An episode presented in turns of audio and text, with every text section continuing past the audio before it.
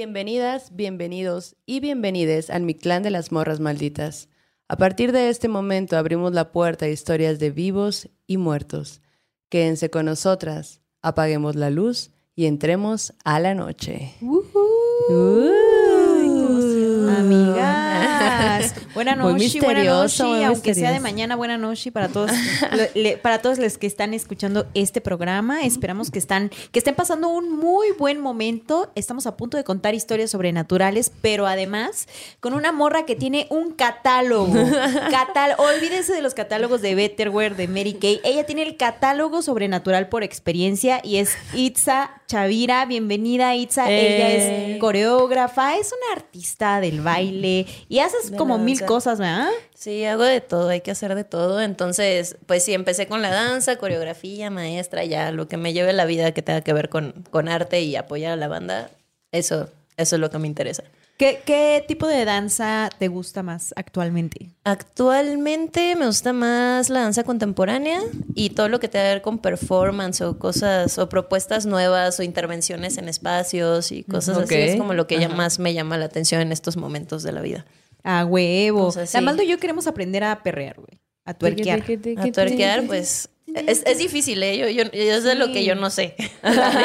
Pero aquí Debe de serlo. hay una otra morra maldita detrás de cámaras que Ella- ya dijo, ya firmó que nos va a enseñar y que va a hacer que ese Todas trasero se mueve, se mueva como se debe de mover. Exacto. ¿Verdad? Sí, dice que Exacto. sí. lo, lo vamos a lograr, porque si yo nunca he podido, y sé que tengo dos amigas que, que lo hacen muy bien. Sí, tú como bailarina así que... Es que es diferente, porque yo empecé con ballet. Entonces Ajá. en ballet todo es como súper apretado. Y de hecho, cuando empecé a hacer contemporáneo, como ir soltando el cuerpo, la cuerpa, estuvo un poco más complicado y ya meterle la evolución de soltar además aquí el tuerqueo máximo Sí. sí está sí, Fíjate difícil. que- ¿Quién, te- cuando- quién tuerquea? La gente que nos ve, a ver, escríbanlo Sí. en los comentarios, por favor. Es ¿Quién muy se la difícil. sabe? ¿Quién se la sabe? Para Exacto. aplaudirle, porque Ese gran es logro en la vida.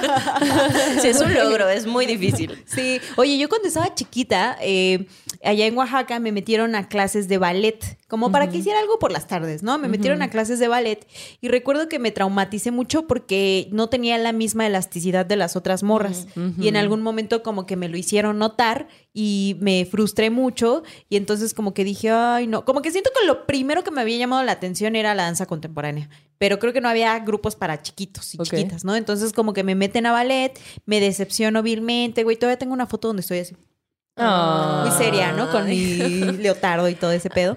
Y luego me, me pasé a danza con- eh, folclórica y cómo disfruté la danza folclórica, güey. Me encantaba bailar la danza de la pluma, que era una danza hecha solo por hombres con penachos gigantes. Si han visto la Guelaguetza, eh, por allí sale la danza de la pluma, que es una danza que tiene que ver con la conquista y todo eso. Y te exige mucho físicamente Sí. porque son brincos, brincos, brincos, desplazamiento, brincos, ¿no? Cómo me gustaba, cómo lo disfruté. Sentí que ahí me hallé mucho y además es de mucha fuerza, ¿no? Zapatear y todo. Sí, Ah, es, un, es un tema con la danza clásica. De repente es muy cuadrada. Yo actualmente doy clases a la carrera de danza clásica, pero de coreografía contemporánea. Y más bien trato así de que, de que ellos mismos con sus capacidades, con sus cuerpos, con su cuerpo, con todo lo que tienen, este, lo expresen y no se sientan frustrados, porque es horrible. Sí. Es horrible eh, que la danza de repente te exija eso y que no puedas disfrutarla. O sea, porque uno de niña eh, entra con toda la ilusión del mundo de querer moverse, de querer disfrutarse y apenas estás conociendo tu cuerpo y todo. Claro. Y que de repente te saquen esas frustraciones desde chiquitita. Y tú. Estoy como muy en contra. O sea, es lo que no me gusta del ballet y eso que yo crecí desde los 10 años tratando de encajar Ay, dentro no. de, pues donde entró ese, ese sistema, ¿no? Que sí te lo exige, que afortunadamente no tuve tantas dificultades por, por las condiciones con las que nací y que luego pude hacer.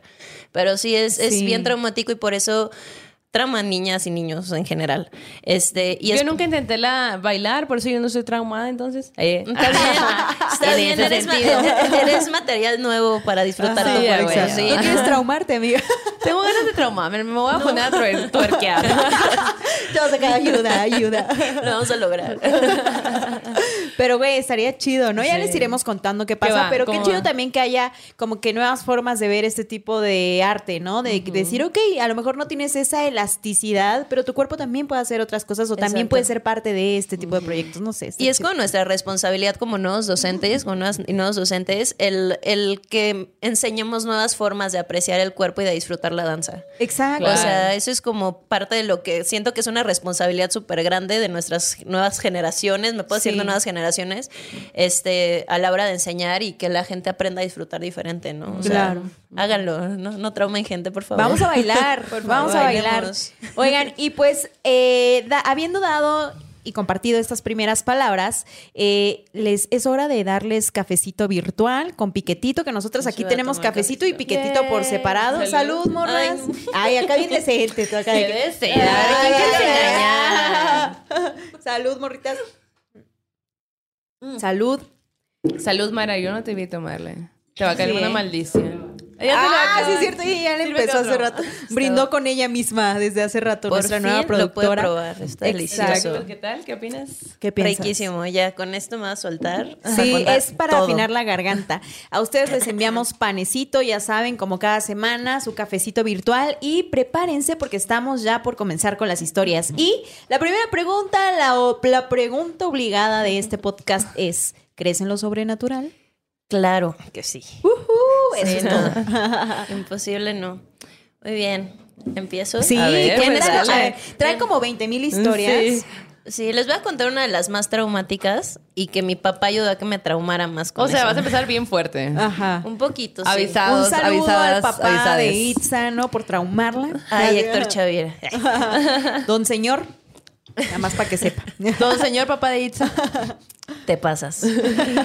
pues resulta que yo de niña eh, me encanta, siempre me han gustado los duendes, las hadas y, y cosas así. Entonces, no sé si recuerdan, creo que todavía hay unos duendecitos chiquitos que vendi- ven- De vendían en- ah. Medio de cerámica y otros como de plástico. Ah, ok. Pero las- los vendían primero solo en librerías y venían así como en sus cajitas, con florecitas, con unos como instructivos de cómo cuidarlos, qué hacerles, ¡Hala! no sé qué. Ah, y había no, gente que hasta tuve los llevaba, se pusieron de repente tan de moda que había gente que hasta los llevaba a la escuela, pero yo la verdad los respetaba mucho y como me gustaban tanto, cada vez que salía bien a la escuela, gracias mamá, este, me compraba uno. Entonces, imagínate, iba a la librería, veía esos como hadas y todo, y me compraban uno cada vez que salía bien. Entonces me metía a la escuela. y Ya tenía una colección, llegué a tener una colección como de ocho. Pero, o sea, ¿los respetabas? ¿Te daban miedo? ¿O cómo Pues era es que trip? como leía tantos cuentos de hadas, sabía, como que sentía que todos esos no, no sentía que fueran reales, pero sentía que era como una Representación, una representación de todos esos seres a los que yo admiraba y que leía tantas historias tan Ajá, padres, ¿no? ajá. Y que sabía que eran mágicos y todo. Sí. Entonces los dejaba en la casa, los ponía todos muy bonitos y todo. Entonces una vez le, le conté a mi papá. Le dije, oye, pa, mira que mi mamá me está comprando estos juguetes. Cada vez que salgo bien a la escuela, te toca comprarme uno a mí. o sea, porque me acuerdo que no eran tan, qué me a baratos. Sí. ¿Tú qué me vas a dar? aplícate, aplícate. Y papá, no, cuidado, esos muñecos son malditos. Y yo, Ay, y yo, sí, yo como malditos. No, sí, yo supe de un amigo que los tuvo que quemar y no sé qué, bla, bla, bla. chismoso el papá, güey. Entonces, pues de niña me saqué de onda porque pues para mí sí sabía que tenían poderes, pero, o sea, en mi mente, en los libros, pero no sabía qué tan malos podían llegar a ser. Entonces, no, olvídate, empecé a partir de eso, pues como niña yo habré tenido como nueve años. Sugestionadísima. Y yo andaba así, de- ¿no? To- to- todas las noches empecé a soñar con los duendes. Todas, todas, todas las noches. Así, una vez me acuerdo que tembló, no me acuerdo que tembló de los noventas. Este, y me levanté y de- ya en la noche estaba viendo como un duende encima de mí. Empecé a tener un chorro de parálisis del sueño donde sentía así como piecitos que caminaban arriba de mí. No mames. Güey, o a los nueve años, güey. Sí, es que desde niña me han pasado cosas bien raras, pero en ese momento, digamos, enfocándonos a, a los muñecos, sentía como que siempre caminaban encima de mí o que me respiraban en la cara, o sea, ya, ya el trauma estaba cañón. Entonces, y siempre soñaba que una me defendía. O sea, la, justo la primerita que compré, que, que se llama Caer, todavía la tengo de hecho, este era la que me cuidaba y la que hacía. ¿Nos puedes mandar Sí. una Oye, foto? ajá, exacto. Luego- luego fotos para que la bandita vea. Siempre espanta a la gente. O sea, cada vez que alguien va a mi casa es como, güey, no me había dado cuenta que tenías esa mona y yo, respétala. Ah. está. Me protege. Me protege. Ponle un tributo y todo bien. Y Ah, sí, sí. exacto, porque si es que parece que nos ven, o sea, es que esos Y tú muñequitos nos está viendo. Sí, esos muñequitos les voy a mandar fotos, son tan bien hechos, o sea, los deditos, pelitos, la pielecita, todo es tan bien hecho. Entonces mi papá asustadísimo y yo también ya en ese momento. ¿Y tu mamá se chingó a tu papá por haberte metido ese de... No, pues es que mis papás están separados, entonces ya sabes que el- entre Ah. semana, pues la mamá y el fin de semana, papá sugestionador. Señor, ¿qué pasó? ¿Usted qué tipo de papá es? Pónganlo en los comentarios. De los que no dejan dormir a sus hijas. ¿De los culeros o de los cool? Mi papá Culo era cool, culero. pero, pero en ese caso sí, siempre, pues, eh, mi papá es de Milpalta, entonces todo lo que tiene que ver con cosas extrañas, pues ya lo traemos en la sangre, ¿no? Sí, sí, sí. Entonces, bueno, el, el punto es que el último sueño que tuve con esos muñecos, duendes, hadas, este, fue que mataban a mi mamá. O sea, tuve un sueño en el que no, o sea, en el que no podía moverme, parálisis del sueño, entre que yo veía que to- entre todos, así como película horrible de terror, iban y la atacaban. No. Y que caer, o sea, que acá cuidaba, los iba y, lo, y los sacaba. Entre estos este, duendes, digamos, o figuras, eh, tenía un- había uno que era un Merlín. Y pues todos conocían a Merlín, es un mago. Y pues ese era así, el que dominaba la situación y el que hacía todo malo, o sea, era un Merlín malo.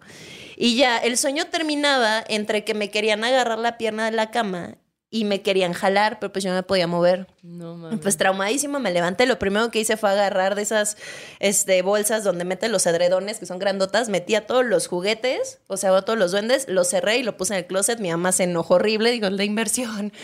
Claro. Y ahí, y ahí se dio cuenta tu mamá de lo que tu papá te había Sí, dicho. sí, sí, me dijo, pero ¿por qué? Es que soñó horrible, que te mataban, no sé qué. Y yo llorando así, el drama máximo. Le digo, no sé qué hacer. Y, y me dijo, no, Itza, pero yo te los compré. Y yo, no, ya no los quiero volver a ver, solo voy a dejar esta afuera, es la que me cuida. Me dijo, bueno, ya ponte a hacer tu cama. Quito el edredón y las sábanas están rasgadas. O sea, eso es lo que yo no puedo explicar hasta ahora. Le, le trato de dar explicaciones de las sábanas son viejitas y pues se, se tiran, pero eran tres rayitas así. Como una garra que Sí. lo hubiera. No, pues me, me cae. Nunca volví a ver esa bolsa. No, no, la- siguió en el closet. Siguió en el closet. Y yo cuando me dormía con mi mamá, me daba siempre parálisis del sueño, pero siempre era como viendo hacia el closet, ¿no? Así, horrible. Ay, no. Y, ajá, o sea, fue horrible. Ya no pude superar eso. Dejé los juguetes con mi mamá. Y mi mamá hace unos años se mudó de casa y me dice, oye, Itza, y yo que vendiste el Merlín. Y yo, ¿cómo que si lo vendí? Es que no está en la bolsa. Quiero vender a los juguetes y no está en la bolsa. Y yo, no, no manches, mamá, no juegues, sabes que me da un chorro de miedo y me da un chorro de miedo todavía. No Este, pinches y me dice, mames. es que el Merlín no está. Y yo, ma, no, sí debe estar ahí, o sea, un brujo así. Me dijo, no, ya no está. Y hasta ahora no sabemos dónde carajos está el Merlín. Se fue a Ya espantar no, a los sabemos, vecinos. ajá, ya no sabemos dónde está. Mi mamá ya se deshizo de esos y yo solo tengo a caer. Y ya, o sea, entonces eso sí me da un chorro de miedo No porque yo no sé mames. dónde carajos del fregado Fíjate que a mí, a mí esos muñecos sí me dan miedo, güey. Creo, o sea, como que no sé de dónde venga este, este miedo, pero sí como que si voy a una casa y veo uno de esos y digo de... "Ah", o sea, Ajá, Saludos cordiales. Ajá, saludos cordiales. O sea, nunca me regalaron uno de esos, qué miedo. Así como que sí les tengo como un Sí. respeto ahí específico, no sé. Sí, no, es que, es que de verdad, como cada uno traía además un libro de sus historias y de qué Órale. hacían, por qué lo hacían, bla, bla, bla, pues a mí me encantaba, o sea, me imagino, o sea, alimentaban mi imaginación Claro, al máximo, era lo que te- me encantaba. Pero al momento en que tenía estos sueños y luego años después, porque esos años después fueron 10 años después, ya No yo ya ni siquiera vivía con mi mamá, por eso hizo la mudanza sola. Ajá. Y, y que me dijera que no estaba el que yo vi en mi sueño que escapó. Y fue, no manches. Entonces, hasta ahorita es inexplicable.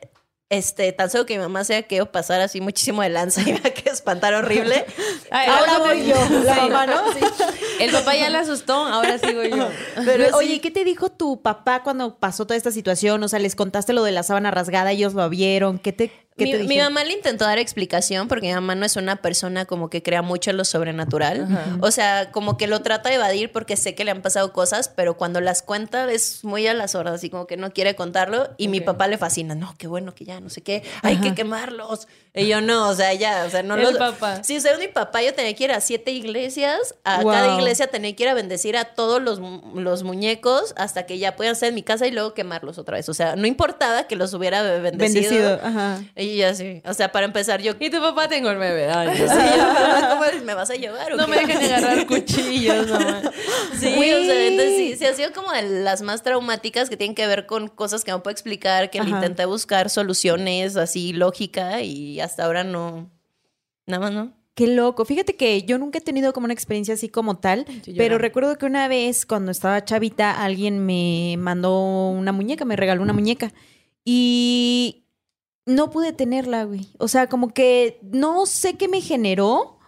No pude tenerla, o sea, mm, y estaba yo súper chavita, pero tenía miedo, como que había una vibra en la muñeca Ah. que no me gustó. Y entonces como que la tiré, perdón. Ah, la tiré. Perdona a la persona Perdón, que me la mandó. pero la tiré, pero pues era la vibra que me transmitía. Pero imagínate, güey, que despiertes un día con las sábanas rasgadas. No. No, pinches Después de un mames, sueño como ese, no. Exacto. Sí. Oye, pero además decías ahorita que en Milpalta pasa de Ah, todo. Sí, bueno, toda mi familia es de Milpa Alta. Yo viví de ahí como hasta los seis años antes de que se separaran mis papás. Y de por sí, todas las mujeres, digamos, de la familia Chavira tienen como cierta sensibilidad a todos los temas sobrenaturales. Wow. Y en cuanto tuve uso de razón, yo de niña iba a la gimnasia desde chiquita, los, todos los sábados. Y como era la más consen de los abuelos, la única nieta que vivía con los abuelos, perdón, primos, si están viendo esto. Perdón, pero sí, era la era, consentida. era de las más grandes y la única que vivía con los abuelos. Entonces, pues, ya saben son Pues, los abuelos. la consentida. Entonces, pues, ni modo. Tenía una recámara súper grande con dos camas me pasaba saltando así por todos lados. Pero me acuerdo que cuando empecé a tener uso de razón, mi abuela me jaló y me dijo, Itza, si algún día escuchas que dicen tu nombre, no contestes. Y yo, "Ay, chis. O sea, Bodenia ni te cuestionas, la abuela, ¿no? Claro. Y pues ni cuestioné, pero me- se me quedó muy grabado que si escuchaba que dijeran mi nombre, pues no iba a contestarle absolutamente a nadie. Entonces, un sábado estaba así en mi pijamita, sabía que iba a ir a la gimnasia y mi mamá generalmente me levantaba así viva, me levantaba para que me arreglara, bla, bla. Y esa mañana escucho así de, Itza, levántate. Y yo, ay, mi mamá. Y de otra vez, Itza, ya levántate. Y yo. Dije, bueno, voy, ¿no? Me, me levanto así en friega, voy al cuarto de mi mamá y mi papá abro y mi mamá dormida, mi papá dormidísimo. Y yo, "Mm". me acordé de la abuela. No. Y dije, no va a contestar. Me fui corriendo, cerré la puerta y ya saben, las sábanas mágicas. Sí, sí, la de tigre, la la de de Y, me tapé. Ya, y después ya le dije, me, wow, me, me hablaron en la mañana, me dijo, ¿contestaste? No, qué bueno.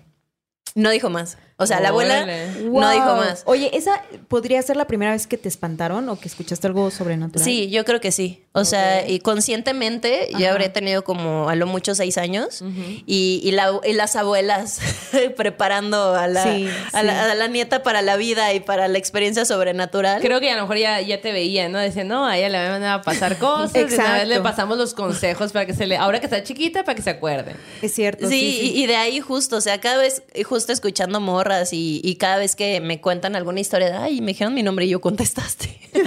no, no, no, no sé por qué no hay que hacerlo, pero bueno, en Milpal dicen que es mucha bruja, ¿no? Entonces, quizás por algo, este, es que te, te me dijeron que no contestar, entonces pues mira, ni Ok. cuestionen ni nada. ¿Y qué tal que es el diablo bien guapo ahí? ¿Y tú? Está muy chiquita. Estás muy Ah, chiquita. sí, sí, Pero que me habla ahora. Ah, Pero ¿Por qué a ahora no me has hablado?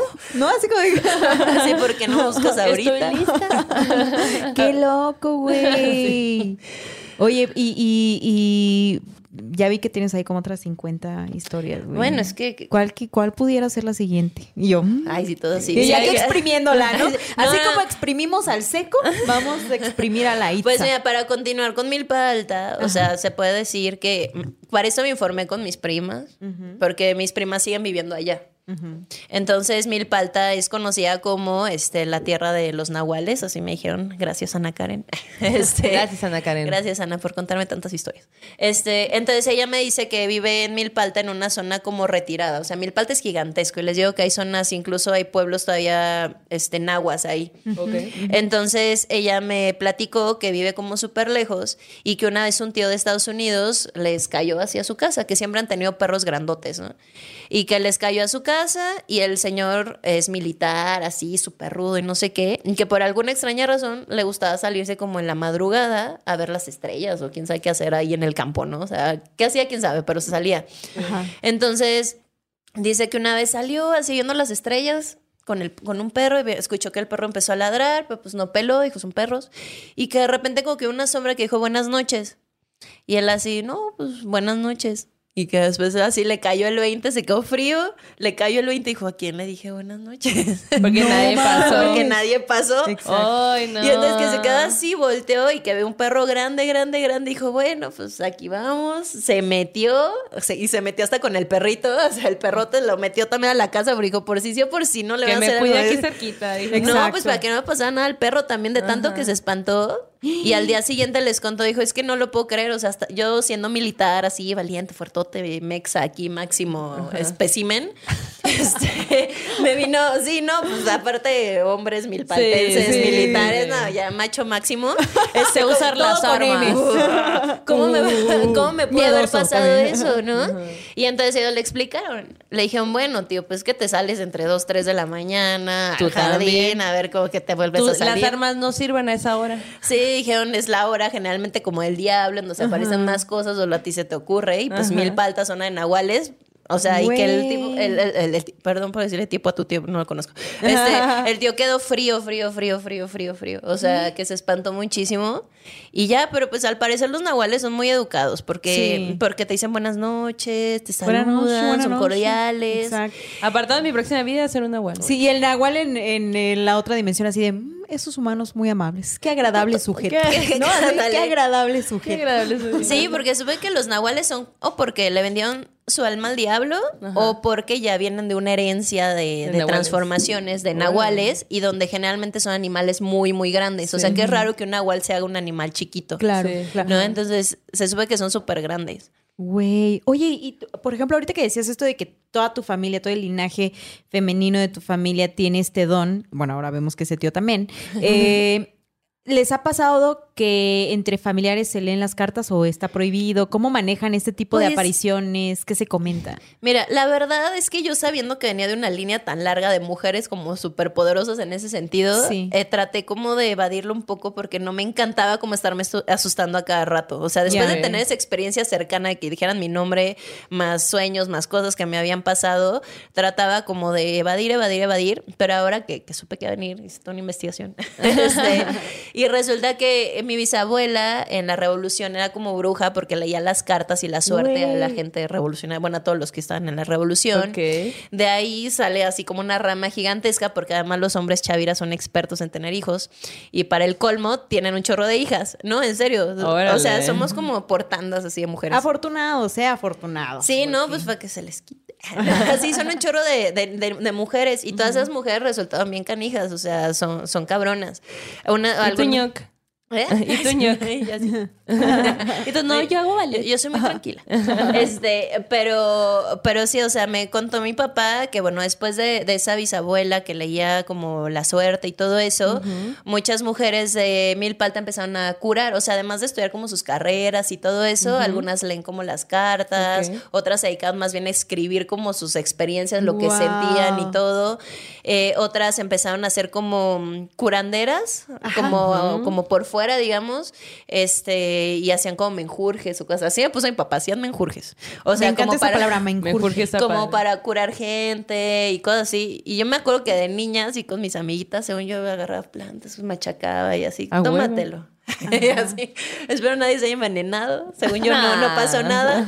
Pero sí, o sea, como que de algún lado lo, lo veía de que todas curan mucho, ¿no? Entre las mujeres, así te pasa, te golpeas algo. A ver, ven, yo, yo te curo. Quién sabe qué hacen, pero te curan. Así. Qué chingón, Muchas limpias también y cosas ¿Te así. limpiaban Wow. con huevito o cómo te limpiaban? Sí, siempre con huevito. Con ¿A huevito, huevo? con hierbitas, así, o sea, a veces más denso que otros. Mi mamá no cree mucho, es como, como la, la separación. La familia de mi papá es súper, súper súper creyente porque les han pasado de todo y a mí es como más fría pero se ha llevado una que otra sorpresa Experiencia. ¡Ah! en una limpiadita de huevo así No. sí tía llegó y me dijo a ver te voy a echar una limpia porque te siento pesada y yo bueno échale, ¿no? Pues todo lo que venga con mucho amor de parte de mi Pues, familia, claro. pues límpiale. Ah. Y mi mamá, jijiji, así en una esquina, yo, respeta, ¿no? Porque mi tía rezando y cosas así. Y yo no fui criada con una re- Religión. religión ni nada, pero pues a mí más bien la religión es pues si viene como de la energía bondadosa y del amor de tu familia o de la gente que lo está ejerciendo, pues venga, ¿no? Este, y mamá así, jiji. Y de repente, de repente, mi tía ya no se la limpia, rompe el huevo y sale humo gris. ¡Hola! Y mi mamá, ¿qué es eso? Ay, tú, no, que mucha pinche Así pálida. Y me, y me dice, ah, no, sí, venías bien cargada, así, normal, Wow. tranquilito, bla, bla. Y yo, ah, sí, gracias. ¿Y te sentiste mejor? Sí, sí me sentí mejor. Siempre te sientes mejor. O sea, dan sus consejos, échale sal y no sé qué. O sea, sí, son, son bien, bien sensibles y de verdad que se avientan unas. No conozco a todas las mujeres Chavira, pero yo sé que, que hacen así cantidad de cosas, justo. Oye, ¿y tú sientes que también tienes este don como para leer las cartas o cosas del Pero futuro? leer las cartas no es un o- don, es también ponerte a estudiar. O puedes chingo. desarrollarlo también, ¿no? Pero siento que hay de los dos. Gente que lo desarrolla y que tiene el don, ¿no? Así No, pero las cartas al final es un montón de estudio, güey. Y de, sí, y de intuición y análisis y todo. Pero yo he escuchado historias de gente que viene de familia que sabe hacer eso, o sea, como que ya lo traen. Y también conozco casos de morras que se pusieron a estudiar el tarot y que logran hacer la interpretación, pues. Pues a mí me dijo un taxista que yo puedo curar con las manos. El taxista. como, como este Reiki. Pues no sé qué quiso decir ese señor. Pero la verdad me sacó mucho de onda. Sí, Ah. sí, ni lo topaba, literal.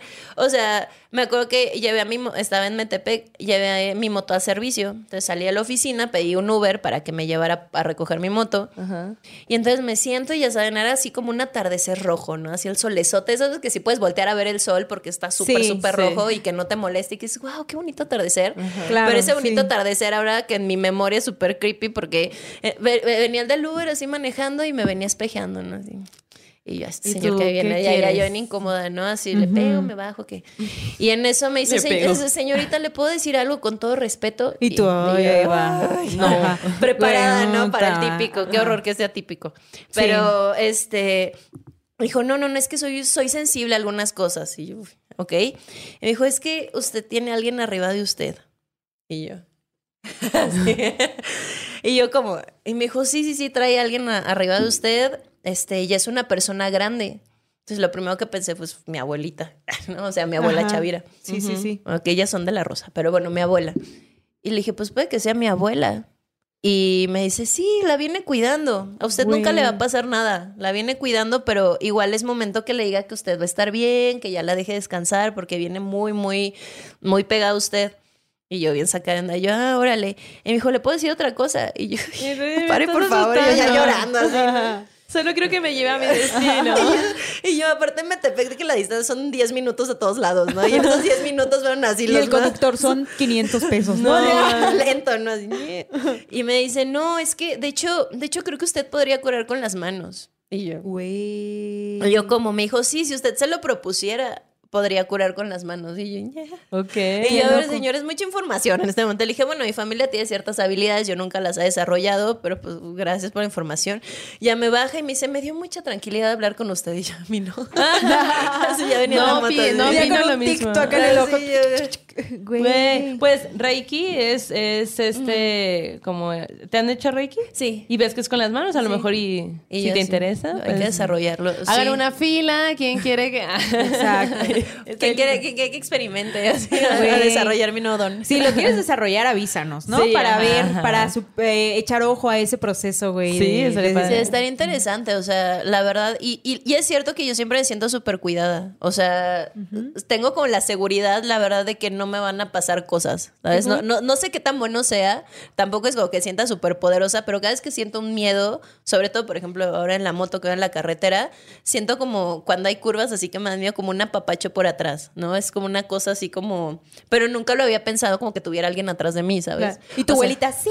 y pero despacio, mija. chingona Ajá. la curva esta. La abuelita bien feliz ahí atrás. Espérate, en la espérate, voy a tomar una foto. Ajá. Sí, entonces yo, yo la neta sí siento que si alguien me cuida, pues es mi abuela, ¿no? O Ah, sea, huevo. siempre, siempre me siento como súper apapacha y cuando tengo miedo, siempre tengo como esta reacción de hacerme así, solita, ¿no? Es como, Ay, sí, sí. no sé, se, se me hizo lindo, pero pues saca de onda que una Claro, persona que ni al caso te diga ese Y tipo que no, no, tú no estabas buscando esa información, no la Ajá. pediste, o sea, no estabas preparada para ella, entonces como que... mm, Sí, yo viendo el sol y Sí, así el sol ahora qué se hizo te- apocalíptico, así de y yo acaba de arruinar mi atardecer y mi contemplación de la vida. Pero te- por otro lado, eh, te recuerda a tu abuela. Claro. Sí. Sí. Oye, tú así de, ¿y esta música de fondo tétrica quién la puso, güey? No sé, ¿qué- Ya, ya, qué abuelita, pedo? aguanta. Oye, pues mira, te, te vamos a dejar que tomes Descansa. un poquito, Yo, que descanses ahí a, a la voz. Eh, y te voy a contar una historia, les voy a contar una historia que nos mandó María Antonia Sánchez. Nos mandó varias. Pero bueno, esta historia eh, pasó en un año nuevo, güey. Entonces imagínate Ufa. la fiesta de año nuevo, fabu, zapatillas y la madre vestidito, todo, uh, todo así enfiestadas. Y, y era el momento del abrazo. Eso pasó entre el 2008 y 2009, dice. Ajá. Era el momento del abrazo y dice que estaban ellos en casa del abuelo. Pero haz de cuenta que, bueno, era como la, entiendo que es como un lugar grande y ellos están ahí y la casa del abuelo está como al fondo y para llegar a su casa había que pasar como un pasillo súper oscuro. Hola. Pero pues todo bien, pues estás enfiestado, no le prestes atención de que a él no, no hay miedo, pues estás en la, en la mera fiesta. Entonces, eh, pues como era la hora del abrazo, ella y sus primas dijeron, vamos a, abra- a darle el abrazo al abuelo que vivía con una tía.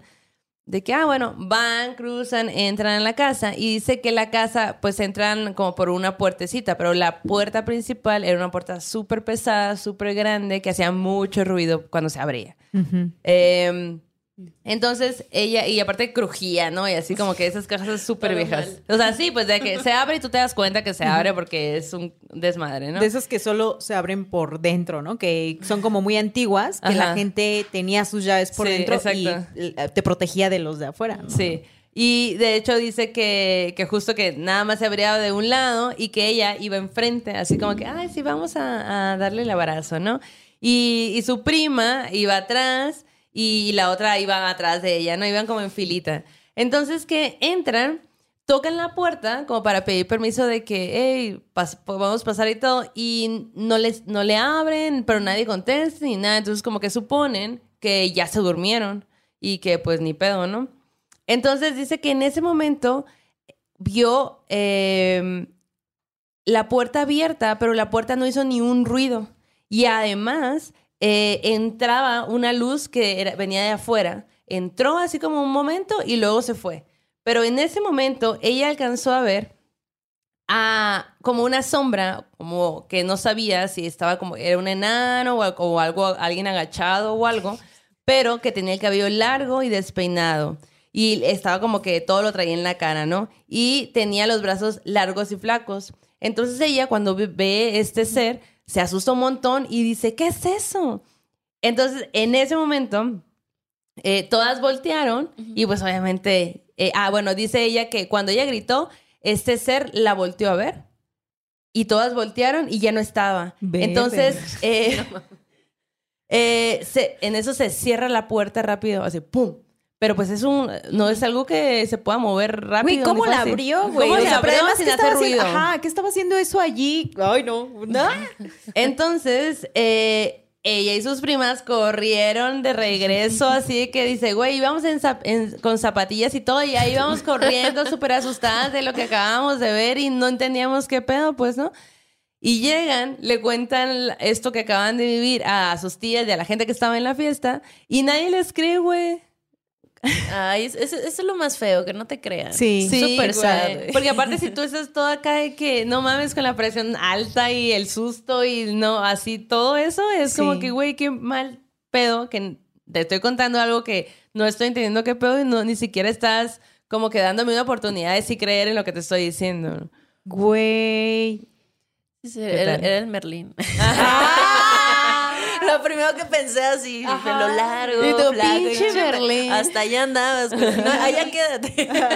Tú ahí Ni vengas, ahí estás bien. vengas. ¿De dónde es la chava? ¿De Monterrey? La morra, eh, pues fíjate que no lo menciona. Ah, bueno, allá ah, estás ya, bien. ya. Eh, ella es de San Rafael, Veracruz. Hola. Entonces, en Veracruz estás bien, Merlin. Ahí Sí. aguanta y quédate, no asustes mucho a la gente. Pues sí, solo, solo magia, ¿no sonó? Abrió un cerro.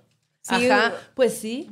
Porque, porque lo sorprendente era que, pues, si la puerta era tan pesada, tan ruidosa, tan todo, y ellas acababan de entrar, ¿cómo chingado se abrió sin, haber, sin que ellas escucharan? Y aparte, ¿cómo se cerró igual, de la misma forma, ¿no? Claro. Después de ver este ser que, que- y ca- casualmente a la luz de, como que la luz de afuera alumbró para que ellas pudieran ver y luego se fue la luz. O sea, son cositas que dices tú, ¿qué pedo? Pues, ¿no? Magia. Sí, Sí, es pura magia. Hay, hay una liga de, se les va a pasar, creo que de, de, de Twitter, de un chavo que heredó una casa embrujada. Ala. Y que está tratando de explicar porque al parecer el por toda la información que encontraron en esa casa, siente que es como la reencarnación de su tío, que antes era brujo y trataba con hadas, duendes y cosas extrañas, y como que todo se está tratando de comunicar con él. ¿Qué Entonces la ¿Aquí en la Ciudad de México dónde? eh, no, no, no, en Estados Unidos. Ah, ok. Ok. Pero, pero lo he ido siguiendo así como el caso poco a poco, porque siempre soy información, ya habló así con videntes, Órale. he encontrado baúles, he encontrado escritos de tíos, así se le aparecen cosas.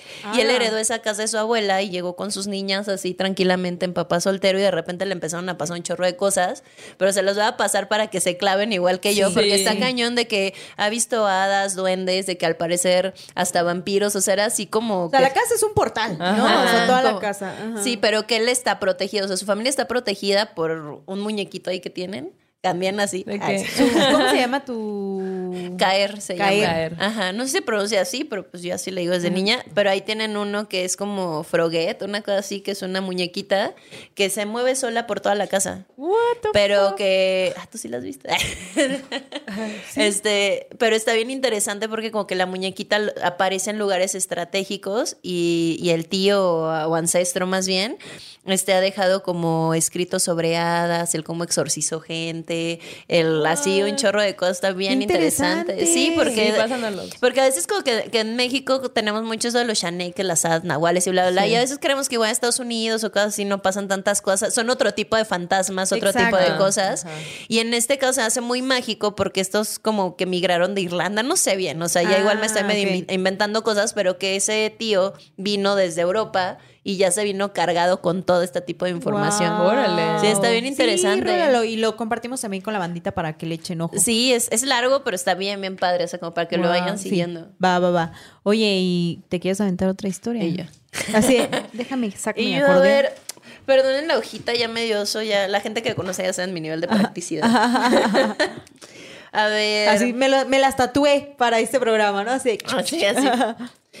Pues no sé, tengo una historia con libro rojo, con un libro Ah, rojo. bueno, A la ajá. gente que le gusta jugar libro rojo, no lo haga ya, por favor. No lo haga, compa. Tenemos un O programa depende, donde. O depende, si quieres, pues algo. Sí, donde la Erika Salinas, Salinas, ajá. nos cuenta También. cosas con el libro rojo. Sí, ahorita te contamos. Es, es que el libro rojo es una constante en la vida de la gente. Cuando no consigues una ouija. Ajá. Lo fácil es un libro rojo. Sí, de- desde muy niña les digo, cuando empezó a salir el internet, ves que todavía sonaba el teléfono de sí, empecé a buscar. Quiero, quiero conectarme. Sí, empecé a buscar como portales de cosas sobrenaturales porque me interesaban como los viajes astrales y esas cosas, ¿no? Pero bueno, lo, lo- llegué a una página en donde me recomendaron por qué no jugar libro rojo. Dije, claro, a mí me- desde niña me ha gustado leer historias de terror. Y en ese entonces eh, me habían regalado este, un libro rojo, literal, que traía puros cuentos de Edgar Allan Poe. Entonces yo estaba feliz, así como niña, pues decía que las orillas eran de oro, ¿no? Porque eran doradas y no sé Obvio, qué. obvio. Y dije, claro, en ese entonces también estaba de moda el caso de Cañitas. ¿Te acuerdas? Ah, sí, los libros que había uno rojo y uno azul. También los tenía. Sí, es cierto. los tenía todos. Entonces dije, claro, empecé como a jugar sola, que decían, no, que el 0-0, norte sur, no voy a decir cómo se juega. Por si hay niños este, sugestionándose. Pues si hay Este, niños y nos están viendo, yo creo que Ya ya. O sea, que nos estén viendo, ya, Ya lo van a buscar Niños malditos, niños malditos. malditos. Sí, sí. si Sí, sus pues- mamás y sus papás los dejan, ya cuéntales. No, pues se supone que tienes que pedir permiso al libro y le empiezas, primero le da- pides permiso para que te deje jugar con él y ya a partir de ahí le vas haciendo preguntas y vas metiendo, en este caso yo metía como una, ¿cómo se llaman? Estos como, Como la reg- mesa. reglas que son como ¿Escuadra? escuadras. Era una regla que no es regla. Este, y así le pegaba y metías así la escuadra y donde cayera la respuesta, ¿no? Dije, wow, pues este experimento está saliendo muy bien, ¿por qué no lo llevo con mis amigas? Y jugamos todas juntas. Y jugamos todas. Y hacemos una fogata y luego. Sí, ajá. y un círculo de sal, ¿no? Y ya. Eso lo hice en la primaria. este, entonces llego con él y dije, oigan, ¿qué creen? Vamos a jugar libro rojo. Dijeron como pluma. Ajá, Así sí, es, como pluma. Sí, no, y entonces, ¿de qué se trata? Y yo, no, tranquilos. O sea, primero. Es ya- como la roña, pero no. Sí, le dije, no se preocupen, todo va a salir bien, le pedimos autorización, es como comunicarnos con otros seres, todo así como, ay, está bien. Ay, está. Y ya, pues Oye, ahí. tus amigas eran como tú que no, o sea, tú creciste sin religión, pues, ¿no? Ajá. Como lo mencionan. ¿Pero tus amigas también o...? No, no, mis amigas eran así un mix, ¿no? La verdad nunca les pregunté bien en qué creían, pero yo quería que jugaran conmigo libro rojo. Y, Sí, tal, no me importaba nada y- Y más. me valió. Este, perdónenme. Entonces empezamos a jugar, bla, bla, bla, y al, primero, al principio muy cool, preguntas muy tranquilas. En ese entonces íbamos en la secu y estaba la típica que ya salía, ya saben, esos chavos que llegan a ligarse chavitas a la secu y que ya traen carro y no sé qué. Entonces una, de Nunca me ellas... pasó eso. a mí tampoco. ¿Qué pedo? No éramos, no éramos ese No éramos tipo de morras. de las populares. Sí. Pero ella sí era muy popular y se juntaba conmigo, imagínate, pobre, pobrecita. Entonces empezamos a, a preguntarle, oye, ¿qué tal le va a ir con su novio? No sé qué. Total que en el libro salió que iba a tener un accidente, que iba a A llegar madre. mar. Nos empezó a espantar muchísimo que a mí se me iban a aparecer cosas. Y fue Con como- el libro de, de Edgar Allan Poe. eh, ¿O no, cuál ah, no, no, no especifiqué. No, fue con el de cañitas. O sea, Ah, llevé el rojo. O sea, ese estaba tranqui. Dije, vamos a hacer. un- Yo, yo jugaba en mi casa con el de Poe porque a mí tesorito de- Claro, del libro. ajá, ajá. Pero dije, otro rojo, el de cañitas. Entonces ahí salió que era accidentes, que no sé qué, que se iban a aparecer sombras. O sea, no tal cual, así textual, pero lo fuimos como viendo. Nos espantamos muchísimo. Dijimos, no saben qué, ya. Y no podemos salir, no podemos salir, no podemos salir. Y ya, fin. Al día siguiente llego y me dice, Itza, y yo, ¿qué? Que a mi novio sí, mi novio sí chocó. No mames. Y yo, ¿cómo? Me dijo, o sea, no fue feo, pero creo que algo le había pasado a la llanta, así como que se ponchó, se fue de lado, no sé qué, bla, bla. Y pues nos espantamos mucho porque empezamos a pensar en todo lo que le habían dicho a las demás. Así, güey, ¿de alguien apuntó lo que, lo que les iba a pasar? Entonces, no, pues nos espantamos tanto que no. Entonces llegué a la casa, así me acuerdo que tiré el libro, o sea, me espanté muchísimo. Y al día siguiente me toca irme a la secu caminando sola. Y pues ya ven que entra a las 7 de la mañana, todavía medio de noche. Y yo decía, maldita sea. A veces tenía la suerte de encontrarme con una amiga que vivía por ahí, que su papá le iba a dejar y me decía, ah, trépate. Y justo esa vez no me la encontré. Entonces voy No. caminando. Y a la madre. Y así, ¿no? La mochilita. Camino y veo una figura súper alta. Así como las que han descrito un chorro de gente ya. Sí. Una figura El alta. Slenderman. Ajá, como con un sombrero, pero no, no, no son, como, no era un sombrero, como que la misma sombra parecía que era un sombrero, pero no estaba segura porque ni quería ver. Entonces empieza a caminar y empieza a hacerme ch, ch. Y recuerdo a la abuela, bueno, no es mi No. nombre, pero no va a voltear. Luego, ch, ch, y yo, uh, sí, cae, no, calle súper larga. Y así no quería voltear porque no me quería espantar. Y ya, Sí. ch, sigo, ya que voy a llegar a la esquina, otra vez lo veo en la esquina. Y yo, no, este tiene que ser otra persona. Y otra vez, ch, ch. No, No ya. O sea, me acuerdo que mames. corrí, salí a la A la avenida bestia, y ya güey. no vi nada. No, esa vez mames. no volví a jugar libro rojo en la vida. Esa fue Jamás. La última vez que jugaste libro. Sí, no, o sea, me espanté mucho porque lo veía muy cerca. Era tan difícil de describir, o sea, no, una, no era una persona, no era... ¿Y le contaste a alguien? No, ni les dije a mis amigas. O sea, creo que le he contado a algunas personas, así cuando empezamos a platicar historias de terror y cosas así, como que sí lo saco, pero no es así como que mi historia así, ay, fíjense que a mí se me pareció jugando el libro rojo. Hola, Son- buenos días. Sí, hola, buenos días. Se me parecen sombras cuando juego el libro rojo. Pero no, de ahí empezaron, empecé a escuchar ruidos en la casa. Ahorita me estoy acordada así como que pisaban el periódico, pero siempre he tenido gatos, entonces digo, ah, es el gato, El el gato, gato. aquí, ¿no? Es otro gato. Y el gato, no, yo no soy. Sí, o sea, pero esa fue la última vez que quise jugar libro rojo porque dije, no le voy a mover. Primera advertencia, suficiente para mí. Claro, güey, qué denso. Sí. ¿Jugamos? Sí, sí, ahora para muerto. Las otras. Y Este, yo buscando uno, pero no es rojo. bueno, el que te había traído era rojo. ¿Era rojo? Sí. ujú. Pero era de religioso. Pues capaz que ahí Pero había cosas más Son los peores, ¿eh? Pues, eso es verdad. sí, sí. Oigan, pues les voy a contar una historia que nos mandó André Falcao, no sé cómo se pronuncia, bueno, pero pues así se escribe. Y esto, él nos dice que esta historia pasó en 2011. Él en aquella época tenía 15 años eh, y dice que pues cada año su familia es de Tlaxcala, en el Ay, municipio de Nanacamilpa, que es en donde está este bosque templado hermoso que es el santuario de las luciérnagas. ¿Qué? Quiero ir. Yo te- estoy viendo. Sí.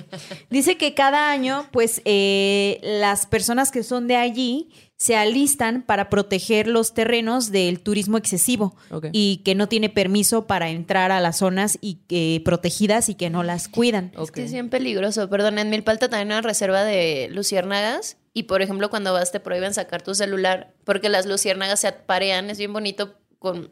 Ahí me llevó mi prima Ana Karen también. Este, porque se hacen como clave morse con sus lucecitas. Y si la otra lucecita te contesta igual, entonces se emparejan. Ah. ¿Qué pedo? Si sacas tu celular, Sí, exacto, pero tienen que coincidir como sus lucecitas, ¿sabes? Como tienen un código ahí que, que logran unirse así muy bonito. Entonces nos decían, si sacan su celular o toman fotos, se pueden confundir.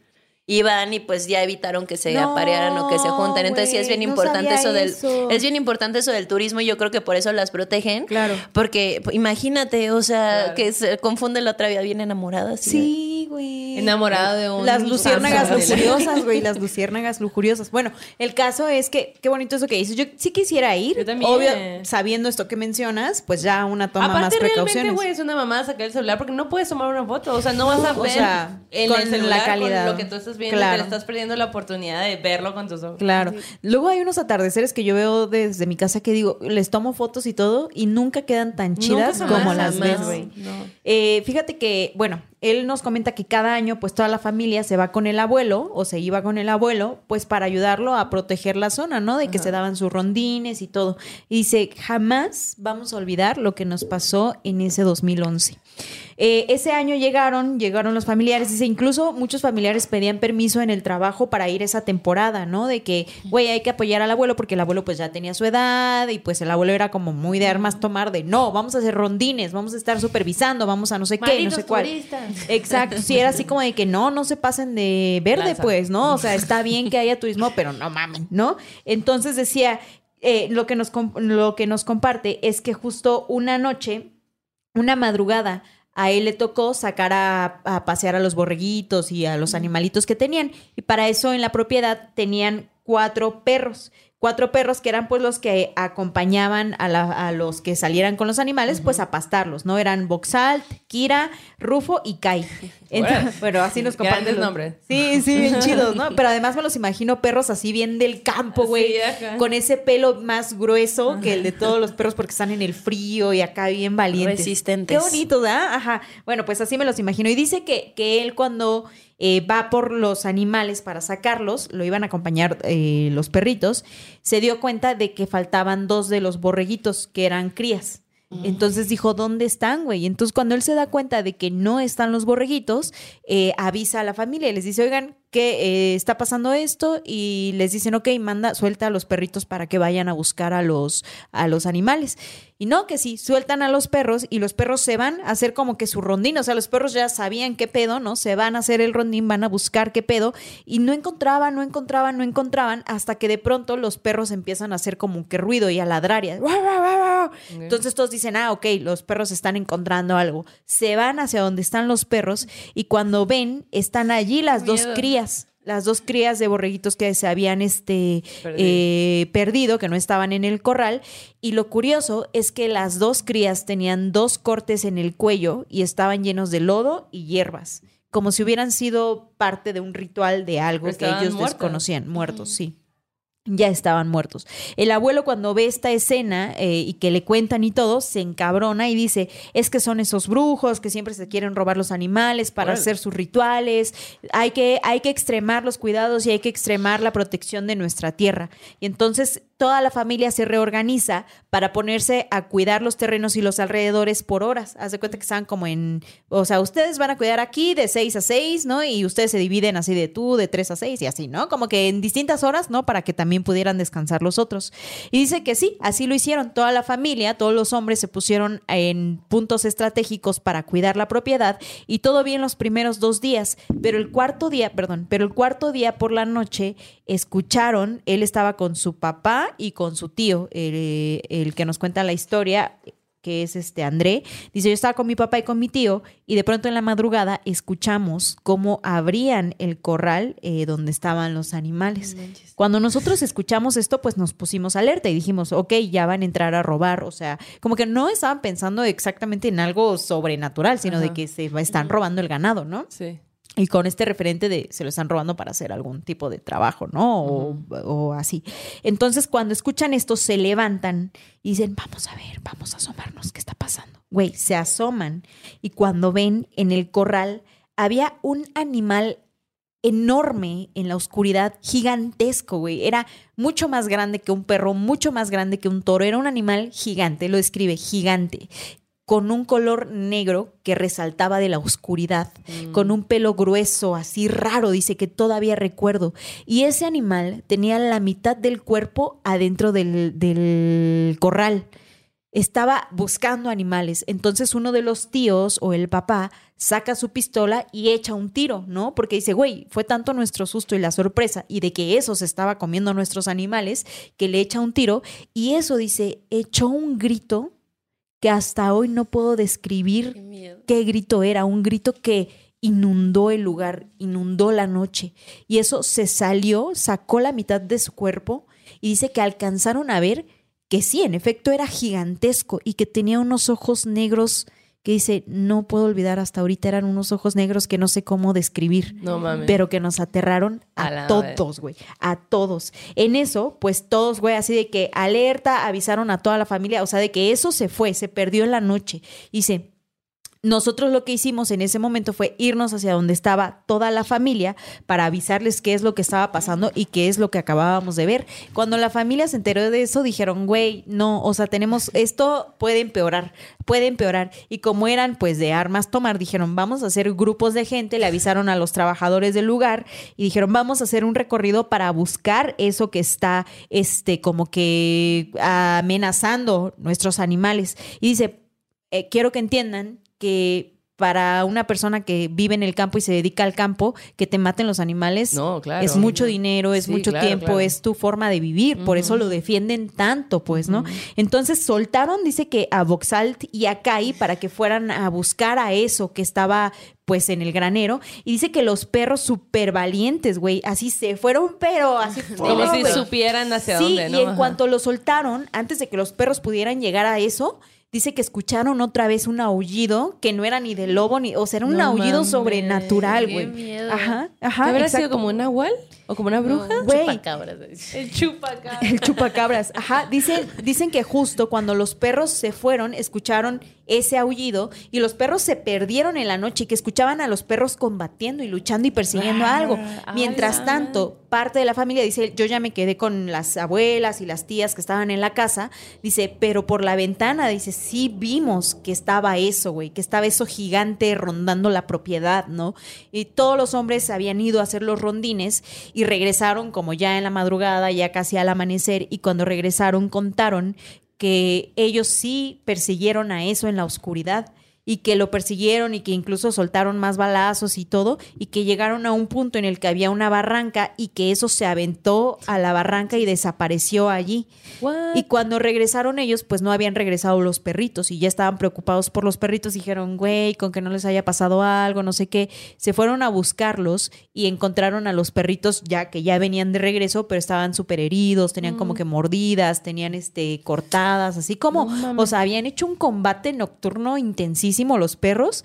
Y dice que afortunadamente los perros sobrevivieron, o sea que sí tenían heridas, pero no eran heridas tremendamente graves, que en chinga se los llevaron al veterinario y todo, y que lo que les decía el abuelo es que eran nahuales, que justo eh, como había tanto conflicto por las tierras y todo, ¿no? Y que también había como que estos brujos con este poder transformador en el monte, que, que ellos asumen que era una energía de este Arde. tipo. Esos nahuales están en todos lados. Mira, y fíjate, están en poblaciones como más alejadas, ¿no? O sea, ya, Ajá. o sea, Sí, Tlaxcala, sí. pues también, más ven que lo dicen que, que no existe. Sí existe. Pero esta sí existe, igual, igual es para que no vayan y no se les aparezcan los nahuales. Ándale. Sí, es la protección que tienen. ¿no? Ajá, tienen un manto protector, güey. A lo mejor ese, es, ese ha sido Para lo que no haya turismo y no matemos a sus... Lo Sí. hacen bien, lo hacen bien. Güey, qué loco, ¿no? O sea, porque tampoco ellos sabían explicar muy bien cuál era el fin, cuál era el motivo. O sea, ellos asumen que tenía que ver con esta pelea de tierras, ¿no? Pero también con estos rituales que hacían los brujos del monte, que se transformaban. No sé, ¿ustedes qué piensan, güey? ¿Qué piensan de esta historia? Y pues él dice que ese es el susto más grande que se ha llevado en su vida, que la familia lo menos, o recuerda. sea, sí, sí, es que las cosas no se olvidan. No sé, imagínate un animalón ahí que además grite horrible y que toda la adrenalina, los perros, o sea, todo, todo el mix está, está horrible. Oye, ¿y Itza, ¿a- tú tienes alguna historia de Nahual? O... A mí no me han pasado cosas de nahuales, afortunadamente. Aún. O sea, sí, no, la verdad es Pero que te han contado. me, me han contado muchas. O sea, la, la clásica de la familia que Ay, padre mío. Ay, papá. Es Señor que- papá de. Ay, papá. Vea cómo la tiene traumada. Oli. Sí. Le dije que le iba a avisar, pero es que iba a contar la historia que le pasó a mi papá, pero resulta que esta historia que le pasó a mi papá le pasó al abuelo, ok. en realidad. Pero bueno, digamos que es Ah, uno de ellos. Ajá. Sí, o sea que también es de nahuales, en los que igual, por eso decía que eran como muy educados, porque dice la historia, voy a contarla como si fuera mi abuelo. Ajá. Ok, ok. La, la historia es que mi abuelo fue a una fiesta de joven. Se salió de la casa, o sea, de, de estar con mi abuela, se salió al reventón con los amigos, no sé qué, estuvo caminando por ahí todo, y que ya estaba muy borracho. Y digo, bueno, ahora sí ya voy de regreso a mi casa. Las calles de Milpalta son así chiquitas, subidas, bajadas, piedras, o sea, Ok. y me imagino que en ese entonces de mi abuelo joven, pues todavía más, mi abuelo ahorita tiene 85 años. Wow. Un abuelo treintañero, pues imagínense, ¿no? Sí, sí, sí. Entonces dice que igual, que parecía lo que dijo mi prima, eh, que mi abuelo iba así medio borracho, caminando a la casa y que de repente ve, ve un perro muy grande y que ve al perro como si nada, sigue caminando y que escucha buenas noches. y que mi abuelo otra vez, buenas noches. Y que sigue caminando y dice, ah, no manches, que acabo de saludar, ¿no? Y que vuelta a ver al perrote, pero que ahora lo vio con los ojos rojos. Ay, no. Entonces que vuelvo directito para su casa otra vez. Así dijo, en la vida dijo, vuelvo a salir en la noche. Y eso fue lo mismo que dijo mi papá. Dijo, en la vida vuelvo a salir en la noche para encontrarse uno de esos animalones a la mitad Sí. de la nada, porque es- quién sabe qué te puedan hacer. Claro. Dice eh, mi prima que generalmente dicen que en Milpalta los nahuales se le aparecen más a las mujeres. O sea, que Ah, ¿por buscan, morras. sí, salen a- Pues. mm, Salen a buscar loco, mujeres, que, que eso está, ahorita que lo pienso, pues está muy feo, ¿no? O sea, que no puedas ser, eh, ser una mujer sola caminando en Milpalta, porque Sí. te, pues, si no te encuentras un hombre, ahora te encuentras una guala ahí que te quiere hacer algo. Y fíjate que me parece la- eh, diferente porque siempre, siempre escuchamos las historias de que cuando los hombres van en la calle es una mujer la que los seduce y los conduce a la muerte, ¿no? Y ahora este es al revés, ¿no? Que son estos seres mágicos, místicos que se aparecen a las mujeres. Pero se les aparecen como para hacerles daño o solo como Sí, para decirles no, buena noche. O sea, por ejemplo, está curioso porque ahorita, Éale, éale. ahorita poniendo así como en orden la situación, o sea, los hombres los saludan, buenas noches. Ajá. Pero que a las mujeres sí Las las intentan matan. hacer Sí. cosas. Pues Ajá, sí. o meterse en sus casas o cosas así. Mi, mi prima me contó una de igual una tía que llegó a vivir por ahí.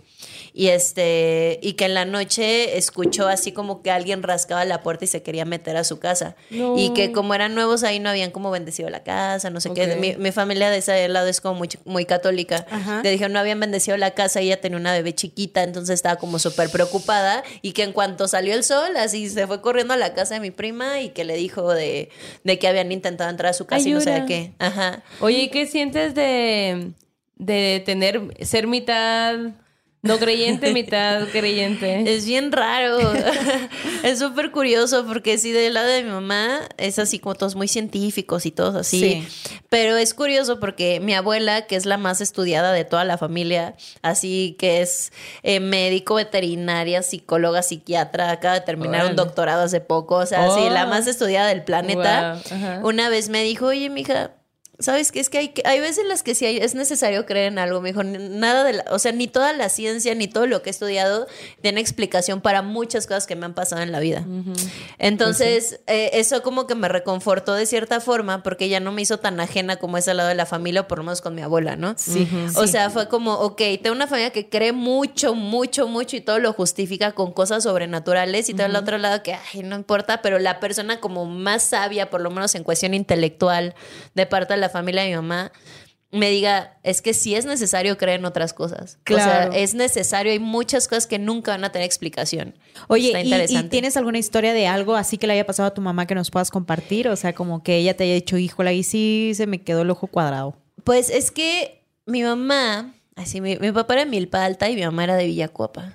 Eh, entonces, no, en ese, pues, no está tan lejos ahorita, pero digamos que mi mamá era fresa ahí en Villacuapa. Ok. Eh, mi abuelo es arquitecto y mandó a construir una casa en un lugar que además la calle se llama Brujas. Ay, O sea, güey, yo mal. quiero vivir en esa calle. Sí, entonces la calle se llama Brujas y pues era mucho campo. Y mi abuelo, como arquitecto locochón, mandó a construir una casa. Ajá. Entonces, resulta, a ver si, a ver si no la cuento mal, ma. Este, Perdón de antemano. Perdón de antemano, pero eso es lo que se me ha quedado con el paso de los años. Eh, resulta que en la construcción de la casa, ven que siempre dicen que en las obras a alguien le pasa algo. Sí. Este, en la recámara que iba a ser de uno de mis tíos, eh, cuando llegaron en la mañana, ella estaba chiquita, llegó con mi abuela también, justamente, este, encontraron un albañil dormido, según ella. Pero resulta que el albañil se había muerto, se murió en esa recámara. No. ¿Cómo no saben? Porque ella era niña, solo supo que se murió. Mi abuela se llevó a todos de la casa para después hablar a la policía, pues porque no quería que como que los sus nietos, estu- bueno, estuvieran ahí este, viviendo, bueno, sus hijos estuvieran ahí viviendo esa situación tan estresante, no supieron cómo pasó, bla, bla, bla. Y de ahí empezaban a molestar a mi tío de que, ay, te va a tocar la habitación del muertito, jajaja. Ay, no, no, güey. Pues como, El como- burling. como niños, ¿no? Sí, o sea, como sí. que no se lo tomaban tan en serio. Ajá. Entonces, dice mi mamá, en ese entonces, eh, mi tío iba a la universidad, creo que él estudió veterinaria y además estudiaba piano y cosas así. Era como así, era el más grande. Entonces, dice mi mamá que a veces escuchaban las botas de mi tío cuando llegaba, de pues que llegaba de, de trabajar, no sé qué, bueno, de la escuela, pero había veces que escuchaban pero que ni siquiera era él llegando. O sea, solamente escuchaba como alguien subiendo las escaleras, pero no era mi tío. Entonces, como que se escapa eso, o que de repente en la casa escuchaban platos, como si alguien estuviera poniendo la mesa, y pues como niño dicen, ay, pues ya se levantaron, voy a desayunar, ay, son las 3 de la mañana.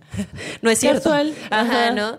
Y, y ya, o sea, así pasó, mi mamá, pues como que se acostumbraron a vivir con esos ruidos.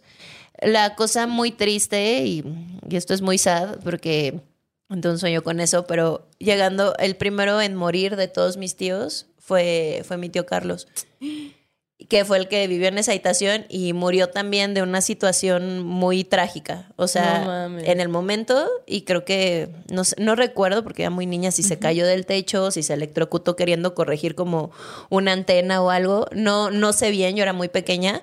Pero casualmente el, el primero en fallecer y al, y al que le pasó algo súper trágico fue, fue ese tío. Y sí, o sea, como que así como una liga así, no, ay, te están molestando con que era el muertito. Después escuchaban como sus botas. Lo único que escuchaban eran como reflejos de, de él, de su persona. Y al final fue quien falleció. Entonces es como muy triste, pero sí es como que mi mamá es como lo que le ha pasado sobrenatural que ha querido como aceptar, Claro. pero que es muy fuerte, ¿no? Sí. Ent- entiendo por qué no lo quiere aceptar. Exacto. Claro, obvio. o sea, obvio. por qué no lo quiere contar es muy feito. Güey, yo estoy Sí. así de que impactada, impactada. Y llorando. Oye, ¿y tienes otra historia que nos quieras compartir antes de pasar a la siguiente sección? Pues tengo un sueño, pero igual lo Ah, guardo. ese va para la Lo otra. guardas, sí, lo sí, guardas. guárdalo, Ajá. guárdalo. Siguiente sección. Pues, siguiente sección. Eh, este es momento de que ustedes se vuelvan a servir café. Les estamos mandando café nuevamente. Más Yo, ¿cuál mezcalito por si ya se les acabó. Este, ¿qué quieren? ¿Otro pan? ¿Qué pedo? ¿Qué ocurre? ¿Qué acontece? Ay. Por cierto, gracias por sus superchats que cada semana nos envían, nos ayudan un montón, nos hacen eh, tener un mejor equipo. Vean nada más así de que qué bonitos estos microfonitos. Bueno, todo eh, lo que estamos mejorando es gracias a ustedes. Así que cada semana que ustedes nos dan un poquito de lo que pueden, tienen y quieren, nos hace muy feliz. Y si no pueden, también no importa, compártanlo, denle like, con que estén ustedes en este aquelarre, nos hace más felices que cualquier otra cosa. Así Claro. que, habiendo dicho lo dicho, No olviden también suscribirse a este canal, Ah, denle like, compartir, seguirnos en redes sociales, todo eso. Exactamente. Este terror en corto nos lo envía eh, Enia Aguilar y ella dice, hola morras, ah, mi paisanita de apellido, dice, hola morras malditas, les mando mi historia de terror para terror en corto. Espero les guste y la pongan. Les mando muchos saludos desde Nuevo León. Mucho éxito. Muchas gracias, A Enia. ver, Ahora sí, a vamos ver, a a escuchar esta ¿Qué tétrica soñaste? historia. A ver. A ver, aquí va. ¿Si era este? No. Espérenme. Que luego aquí las cosas de. Ah, no, aquí está ya. Hola morras malditas, un saludo desde Monterrey y aquí les va mi historia. Todo comienza cuando yo tenía entre 6 o 7 años de edad y en ese momento solía compartir mi habitación con mi hermana mayor. También tenía otro hermano, pero él sí tenía su propia habitación. El punto es que no recuerdo bien qué fue exactamente lo que sucedió, pero creo que mis hermanos se portaron mal ese día y por extraño que parezca, el castigo que les pusieron mis papás fue dormirse en un sleeping bag en el piso. Eh, y para esto, el lugar donde pusieron los sleeping bags fue en el pasillo que daba a las puertas de todas las habitaciones. Y recuerdo que yo siempre dormía con mi puerta abierta. Entonces no sé en qué momento de la madrugada yo me levanto y miro hacia afuera de mi habitación. Para esto siempre manteníamos un pequeño foco al fondo de las escaleras que daba una pequeña iluminación al área, no muy fuerte, pero sí lo suficiente para ver. Entonces cuando me levanto y miro hacia el pasillo, veo que está mi hermano parado viéndome. Y me acuerdo que me pareció muy extraño, pero al mismo tiempo, como era mi hermano, lo empecé a llamar. Eh, entonces eh, le empecé a hablar por su nombre, a llamarlo, a decirle que viniera, pero parecía no reaccionar, simplemente se quedaba ahí parado viéndome con una cara sin ninguna expresión. Hola. Entonces me empezó a parecer aún más extraño y cuando miro hacia abajo, que era el área donde estaban los sleeping bags, veo que está mi hermana acostada, pero también estaba mi hermano acostado. Por lo que la persona o cosa que estuviera viendo era prácticamente una réplica de mi hermano. Y recuerdo que cuando me doy cuenta de que pues mi hermano real estaba ahí durmiendo, vuelvo a mirar a el clon de mi hermano y seguía ahí simplemente viéndome sin ninguna expresión. Eh, me acuerdo que me congelé por el terror y el miedo eh, puedo recordar perfectamente la sensación de que sentía que no podía mover mi cuerpo, pero estaba completamente asustada. Y no sé en qué momento, no sé cuánto tiempo haya pasado, pero de repente en un parpadear de ojos desapareció. Y en ese momento pude reaccionar y como cualquier niño chiquito lo que hice fue tomar mis sábanas y taparme hasta la cabeza. Y creo que con eso pude quedarme dormida, pero siempre cuando, bueno, cuando me levanté obviamente recordaba todo lo que había pasado y es una historia que siempre cuento. Todavía no sé exactamente qué fue lo que vi. Mi teoría es que tal vez era el alma de mi hermano desdoblada, pero sí, es algo que me causó mucho terror en su momento y a lo que aún no le encuentro explicación. Pero bueno, esa es mi historia, morras. Eh, las quiero mucho. Sigan con su podcast y mucho éxito. Ay, güey. Muchas gracias, qué loco ese sí. Qué padre, pero qué miedo, ¿no? Sí, güey. ¡Qué denso! Y qué, qué, buena contadora de historias, ¿eh? La sí, también. Sí, sí. Sí, yo estaba así de. ¡Ah! Lo relato todo muy bien, sí, pero además eh, al hermano, o sea, yo tengo esta imagen en la cabeza del hermano, la oscuridad, esa luz como oscura, azulosa, con la luz amarillita del foco por ahí, ¿no? Nada más viéndola y el hermano así de, eh, güey, levántame, eh, güey, ¿no? Tengo una parálisis. Creo que las peores historias son con niños. Sí, ¿verdad? es lo que decimos en este podcast. También lo mismo, la verdad. Sí, porque además es la inocencia, es la inocencia de los niños, ¿no? O sea, que todo lo dicen como tan normal, tan casual, y pero está terrorífico. Exacto, exacto. Oye, y pues... A ver, pasamos al sueño macabro entonces. A ver, échate el tuyo. Ay, yo, te da cierto. Tú primero. ok, a ver, para abrir la sección, eh, eh, este, bueno, desde niña siempre he tenido como muchos sueños lúcidos. Bueno, no todos, pero la mayoría son lúcidos y ya me creo con mis propios ambientes, mis propios lugares de descanso, de tranquilidad, constantes, ya tengo amigos, o sea, ya tengo lugares, ¿no? Eh, pero a mí los que más me han llamado la atención es que cuando yo era muy pequeñita, o sea, que no tenía mucha noción de cómo describir las cosas, pero que ahora grande lo recuerdo, eh, tenía muchos sueños como de guerra. Guerra, guerra, guerra, guerra. Todo el tiempo era guerra, guerra y me levantaba como muy agitada, muy espantada. Y dentro de estos sueños de guerra habían dos constantes. Uno, en donde no veo a nadie más, que nada más voy corriendo así. Y volteo así. Y nada más veo como explota algo atrás, así como una bomba. No Y sigo corriendo, o sea, voy aterrada, voy muerta de miedo y veo un- una pila de cuerpos, cadáveres puestos. Entonces, en mi mente militar o en, en ese momento, lo que me voy a esconder y me meto entre los cuerpos No y me escondo. Y nada más escucho pasos y gente que está como picando los cuerpos como para saber si alguien sigue vivo. Y nada, siento así como, ah, como algo que me pica. madre. Ese es uno, ¿no? Y, y, pues, pues de niña, ¿cómo explicas eso? O sea, ni siquiera sabes hablar chido, ¿sabes? O sea, Claro. como, eh, correr, bomba, fuego, piquete, ¿no? Ajá. ¿Y se lo contabas a tus papás? No recuerdo haberlo contado. La, la verdad es que no recuerdo haber contado. Lo conté ya más grande que le pude poner como nombre a la situación. Claro. Porque a mí el que más me sorprendió fue otro donde estoy así en una recámara así medio gris. O sea, en mis sueños se ve medio gris. Hay una camita, una mecedora y hay un ropero de esos antiguos que tienen un espejo. Sí. Entonces yo me acuerdo que me paro frente al espejo. Dicen que en los sueños no te puedes ver en un espejo, pero pues yo tenía muchos sueños viéndome en el espejo horribles. o sea, entonces este, me paro frente al espejo, pero cuando me veo soy un hombre adulto, con bigote, mi gorra, Órale. mi traje militar. ¿Qué onda? Y, y me estoy viendo frente al espejo. Pero tú te sientes que eres tú, pues. o sea, Ajá, sí, soy tú. yo, porque, Ajá. o sea, todo sucede, hace cuenta que como ahorita, como cuando vemos normal, así, veo mis manos, veo mis piernas, las de ustedes, pero no me veo la cara. Claro. Entonces, hasta que, hasta ese sueño pude ver mi cara. Veo frente al espejo y me veo como hombre. ¡Wow! Entonces soy un hombre ya grande, pero imagínate una niña de 5 o 4 años viéndose como un homre Sí, mayor. no, no, no con entiendes qué pedo. Ajá. Entonces me- sé que me siento súper triste. Y en eso nada más veo como agarro una pistola, me en la cabeza, No. me da frente al espejo y, me mato. No mames. Esa fue la última vez que, que tuve un sueño de guerra. Bien, pues me maté, ¿no? Supongo.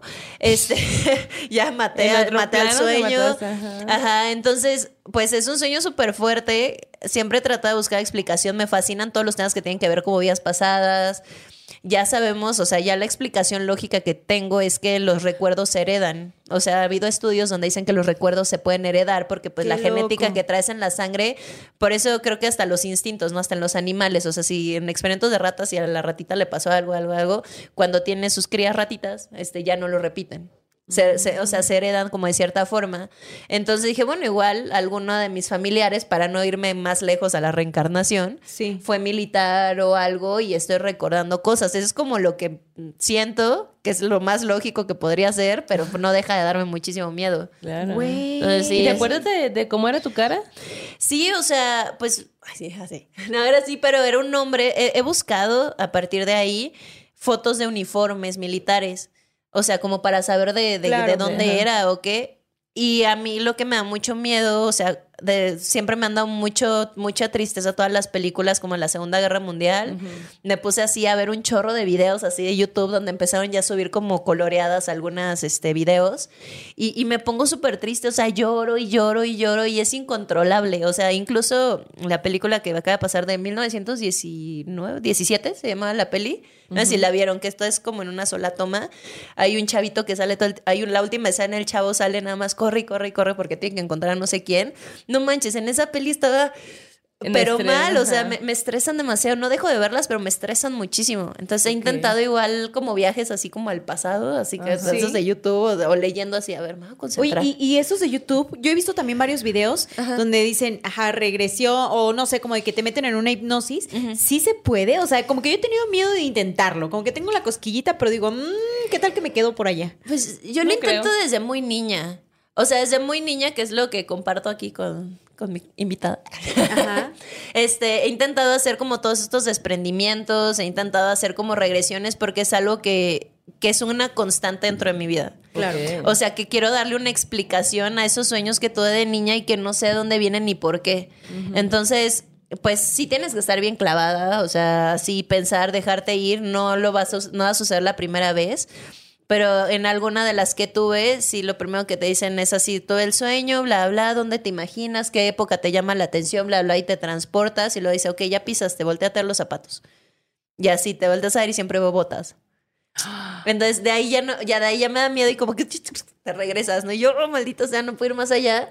Pero como que todo empieza a tener sentido. Pero sí, sí da un chorro de miedo.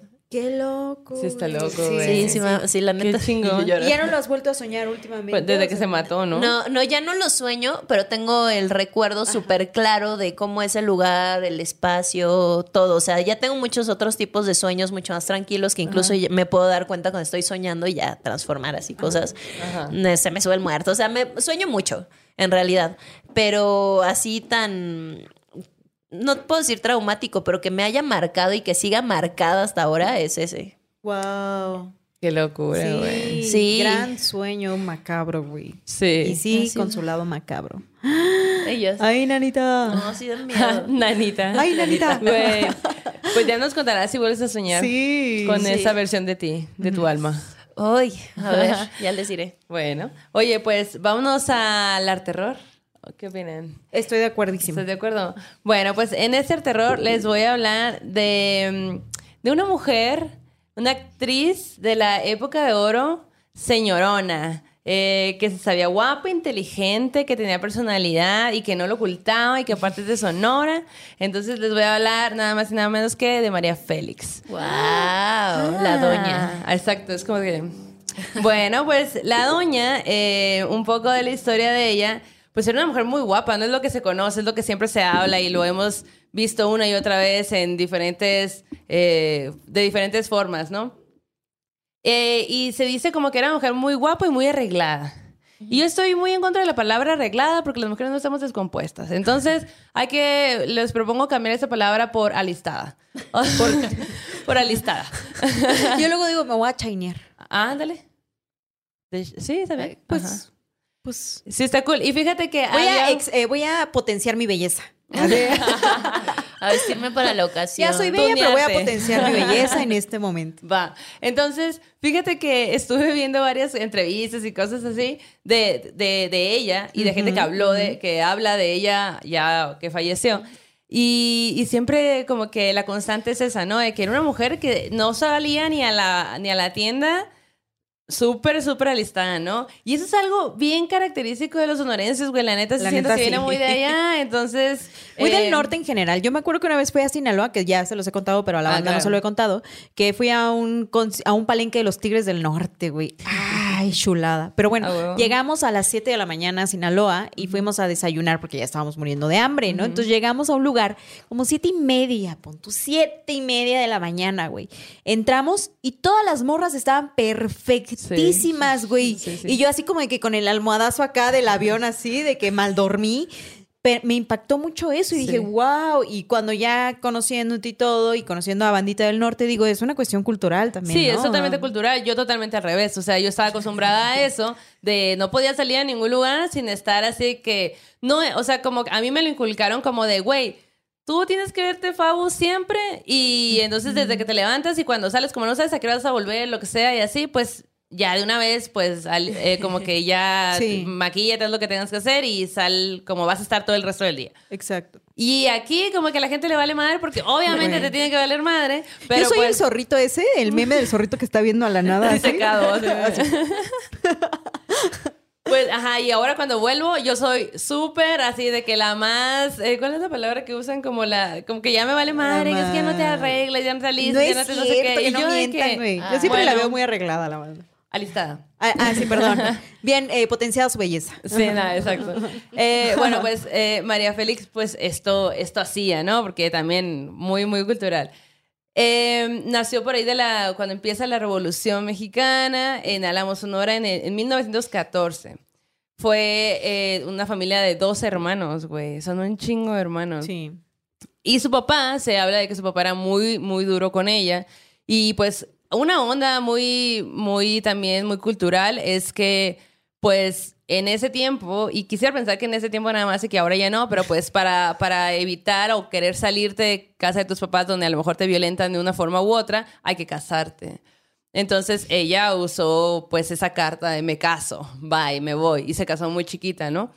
Se casa con pues un hombre ahí, eh, y yo, ahí X, con quien sea.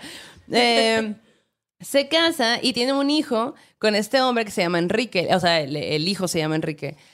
Pero muy pronto pues, se da cuenta que el hombre la engaña y ella dice, ah, con que me estás engañando, pues ¿cómo la ves? Que yo también me la voy a aventar. Entonces, obviamente termina de que pues toma con permisa. con permisa, eh, termina todo mal y se divorcian en una época donde nadie se divorciaba, pues estaba como raro. Y ella viaja al DF Viene al DF y, y aquí hace otras cosas, ¿no? Pero desde viaja con su hijo. Entonces imagínate, una mujer desde Álamo, Sonora, viaja en aquel tiempo, güey. Ahorita pues un avión y la madre, pero en aquel tiempo, ¿no? Viene y, ahí, y desde ahí haces como, la vuelve como icónica, como que la vuelve la mujer que todo lo puede, pues, ¿no? Se vino desde tan lejos, con un hijo y no sé qué. Y resulta que el esposo, bueno, el ahora ex esposo, mm, la encuentra, la viene a buscar, la encuentra y le quita el hijo. Y se lo lleva. Y entonces ella, pues sintiéndose de que, güey, yo no, yo no, no conozco a nadie, no tengo como que amigos poderosos ni nada como para yo ir a quitarte al hijo, ¿no? Entonces no puede hacer nada y sigue, o sea, como que se queda aquí en México, eh, sigue chambeando, haciendo su vida, pero es como una herida de, güey, mi hijo no está creciendo conmigo, qué pedo, y no puedo hacer nada, pues no, porque no tengo un poder para poder eh, revertir Luchar. esto que está sucediendo. Claro. Entonces, ella, di- cuentan que ella iba caminando por ahí por el centro de, y, y Fernando Palacios la ve, güey, la ve y dice, güey, tú no te quieres convertir en, en estrella de cine. Casual. Casual. ¿Ves? Esas es la- las cosas buenas que suceden cuando ya te acá que alistaste un chingo y sales Ay, bien no. temprano. A mí que digan, ¿quieres 7 millones de pesos? Yo diría, por supuesto. Por supuesto que los acepto. Entonces, ella, dice- ella pues no, para nada tenía pensado ese, ese, Ese giro en su vida, ese destino. Pero pues claro que no vas a decir que no, pues no, dices, bueno, pues Simón. Y le dan una novela, o sea, pues se, se- le dan una peli donde ella es la protagonista. y la primera película se llama El Peñón de las Ánimas, que fue Ajá. su debut con Jorge Negrete. Y fue un éxito en taquilla, así que lo máximo. Obviamente, pues verla a ella en pantalla fue como de wow, todos, todo el mundo la quería en sus, en sus películas, ¿no? Lo, lo otro que cuentan también es que, bueno, la siguiente película fue Doña Bárbara. Eh, y ese, ese, mm, la persona que iba a interpretar a Doña Bárbara era Isabela Coroña, Corona. Corona. Eh, pero le quitan la, o sea, ya- ella ya tenía el, el- como el papel, pero se lo quitan cuando se vuelve un éxito la, la película de, de la, de, de María Félix, ¿no? Entonces se lo quitan y se lo dan a ella. Y esa película de Doña Bárbara, pues básicamente es la historia de una mujer que estaba muy enamorada de su pareja y la pareja se muere y luego a ella la violan, entonces renace, o sea, como que, como que a partir de ese evento, que obviamente es súper fuerte y traumante, ella se vuelve muy dura. Entonces, como que renace en un, en una, de una forma así como muy empoderada, muy así como de armas tomar y no sé qué, pero pues obviamente, güey, te pasó algo bien culero.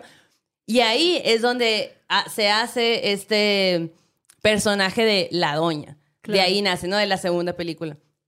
Entonces, eh, hace este show de, bueno, perra empoderada, mujer que trae a todos los vatos así que yo hago lo que yo quiera, yo la, la, la, ¿no? Eh, que, que dice que, bueno, la onda es que en 1943 tiene un romance, bueno, se empieza a hablar de que tiene- empieza a tener un romance con Agustín Lara.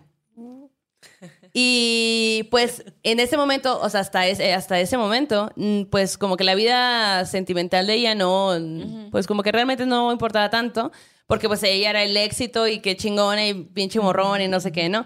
Pero pues cuando la empiezan a ver con Agustín Lara, o sea, como que su vida privada se vuelve objeto de debate Se público. vuelve pública. Ajá, súper pública. eh, la gente opinaba, todo, se hablaba de ella, primeras planas en todos lados y todo esto, ¿no? Entonces, eh, Y ella sigue haciendo películas, muchas películas. Entonces era como la mujer que su belleza se, se, pone como al servicio de la perdición de los hombres. O sea, todos los hombres se perdían por ella, todos los hombres querían con ella, la deseaban.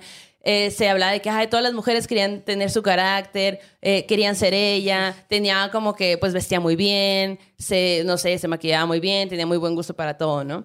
Entonces, eh, se decía que ella era una mujer muy hombre que se me hace una frase como de, ¿qué pedo? Porque tenía carácter y, decía lo que quería. sí, pues, como que más bien como está empoderada sí. está empoderada pero en ese pero momento en ese, en ese momento solo los hombres tenían permiso de ser así no por eso se le decía que era muy hombre pero en realidad solo era más de carácter más fuerte, ¿no? Como más determinada. Y siento que también era así, un poco, pues, por ser de donde era, pero también porque ella no estaba buscando tener ese, esa carrera, pues. Se le dio la oportunidad y resulta que lo hizo muy bien. Entonces, como que dijo, ah, pues si es así de fácil, ah, pues entonces yo voy a hacer lo que yo quiera, pues, ¿no? Ajá. Porque de hecho, después del, del éxito, del primer éxito, le, le dijeron, güey, te tienes que cambiar el nombre para que le convenga como que a tu carrera y no sé qué. La, Algo que es muy común entre los famosos. Nadie se llama casi como se llama en realidad. Ajá. Tú debes de saberlo más porque te mueves más en ese, mundo. En realidad yo no me llamo Janet. Ah, ah, ni, Maldo se llama Maldo. eh, y pero ella dijo, no, ni madre. No, yo me llamo así, así quiero que me pongan y me vale madre. O sea, yo eso es lo que quiero. Y pues nadie, no, o sea, nadie la puedo convencer, pues, ¿no? Entonces imagínate también como de, güey, estás desafiando a, al cine de oro en México. Claro, a la industria. A la industria que, o sea, como que, que curado que, que la hayan dejado también, ¿no? Sí, sí. Eh, Luego empieza a hacer eh, películas con... bueno, hizo películas con, con todo. todo mundo, ¿no? O sea, con López Tarso hizo películas, güey. Sí. Ay, don López Tarso, tan viejito. ¿Tan qué? Tan, viejito, tan viejito y eterno. bueno, pues ya cuando estaba eh, en su momento de ya que hace éxito total, la morra está en todas las películas, se hablaba de ella bien cabrón, era como la, la mujer, ¿no? De, de, de México. En ese momento, cuando se siente así de fuerte, va junto con Agustín Lara a recuperar a su hijo. Y, y hace un chancho, un hijo, porque el hijo no, lo, no era como que lo educara a su papá ni nada, o sea, en realidad... solo se lo quitó. Solo se lo quitó por joder, pues, ¿no? Pero para ella era una herida de, ok, tengo todo el éxito del mundo que no me esperaba, pero mi hijo, qué pedo, pues, ¿no? Entonces va por él eh, lo cuidaba la mamá del esposo y le dice como que, ay, me lo voy a llevar a la... Lo estoy inventando, ¿no? Una cosa así y se lo trajo a México y pues ya, él pues ya no, no se lo pudo llevar de vuelta porque aparte ella tenía un chingo de poder, conocía un chingo de gente, tenía todo para quedarse con él y pues así fue. Despuésito de eso, se casa con Agustín Lara en Acapulco, Agustín Lara le hizo un montón de Acuérdate de Acapulco. María, Bonita, María. Exacto. Esas canciones que también romantizamos un montón y que pues un chingo de gente le hizo canciones, se le, le pintaron un montón de cuadros, de retratos, de todo, ¿no? Eh, Diego Rivera le Lo que se sabe y lo que no se sabe. Y ¿Cuánto poema no tendrá o tuvo por ahí? Sí, ¿no? Cuando estuvo en París, todo, o sea, tiene miles de cosas. Y ella misma... Era la musa, güey, internacional sí, Sí, internacional. Y entonces, eh, hablando de Agustín Lara, pues sí, muy, este, muy compositor, muy como muy, ay, sí, muy romántico y la madre, pero pues era una mierdita, pues, ¿no? era tóxico, vaya. Era muy tóxico, pues era muy, este, muy celoso. Imagínate, güey tú ser el, gran compositor y andar con un morrón y, que todo mundo la desea, que todo mundo, o sea, que un chingo de vatos, o sea, le están ahí como que la, la, la, un chingo de morros también como que, hey, qué pedo, y, tú no puedes con eso, pues, no puedes con, con todo lo que traes aquí enseguida, pues, ¿no? O sea. Y qué cabrón porque lo tenía, ¿no? O sea, como que la morra estaba con él. Estaba enamoradísima ella, o sea, como que vi varias entrevistas donde ella decía, güey, a mí me. O sea, en una entrevista dijo, güey, porque le preguntaron, ¿pero por qué estabas tan enamorada de Agustín Lara? Así era como que, o había burlas, ¿no? De que, güey, ¿cómo hizo este vato tan feo para enamorar a, a la doña, ¿no? Y, y la ella dice, bueno, pues ya les voy a decir, era muy bueno en la cama. ok, fair enough, la neta. Entonces, pero, eh, pues era pues muy celoso y todo. Entonces un día ella tenía esta película, eh, era, estaba como eh, principal también en una nueva película. Y sale de su casa y a Agustín Lara, güey, la espera afuera y le da un tiro, güey. Le da un ¿Cómo tiro el hijo de la verga, güey. Le da un tiro, güey. No sabía eso. Y, tan- y aparte, ajá, es que no, no cuentan esa parte horrible de la historia porque todo el mundo romantiza la canción de María Bonita, pues, ¿no? No Y es como, ya, véanla con otros ojos, por favor. Eh, le dispara, obviamente el vato no, pues maltino y todo, o sea, no le pega ni nada, pero ella se va asustadísima al set y la madre. De hecho, dice, o sea, una de las versiones que se maneja es que ella estaba en rodaje y que era como rodaje. ella se estaba listando, o sea, ella estaba dentro de la producción que este güey en el arranque de celos, pensando que ella andaba con no sé quién, va y la cacha, pero ella estaba sola, o sea, como va queriendo cacharla de algo, ¿no? Ah. pero no Bueno, encontró nada. en Seguro, realidad. ajá. Yo como que lo había visto que ella saliendo de su casa, afuera él lo espera. A lo mejor puede estar afuera del set. No sé. El caso Sí. es que, bueno, Que hubo un disparo. Ajá. Y que te disparen está en cabrón, güey. O sea, no es como que, qué buen pedo que tuvo Maltino. Pero, güey, te, te están disparando a matar, mamón. Qué pedo con Mil tu banderas rojas. Todas, todas las banderas del rojas están ahí, güey. sí. No hay manera de que eso sea bueno. Obviamente se separa de ella. Eh, y a partir de ahí, eh, pues ahí eran como los 40, ¿no? Creo. Eh, a partir de ahí, pues ella dice, ya me voy de aquí a la madre, porque también imagínate, ya, o sea, la prensa estaba sobre mí, sobre de ella, pues eh, la... Pues su vato, toxiquísimo, así. Sí. Y pues estaba haciendo películas y todo, pero pues quería salir, explorar el mundo, salirse de donde estaba y se fue a España. Y la morra viajó un montón, acá.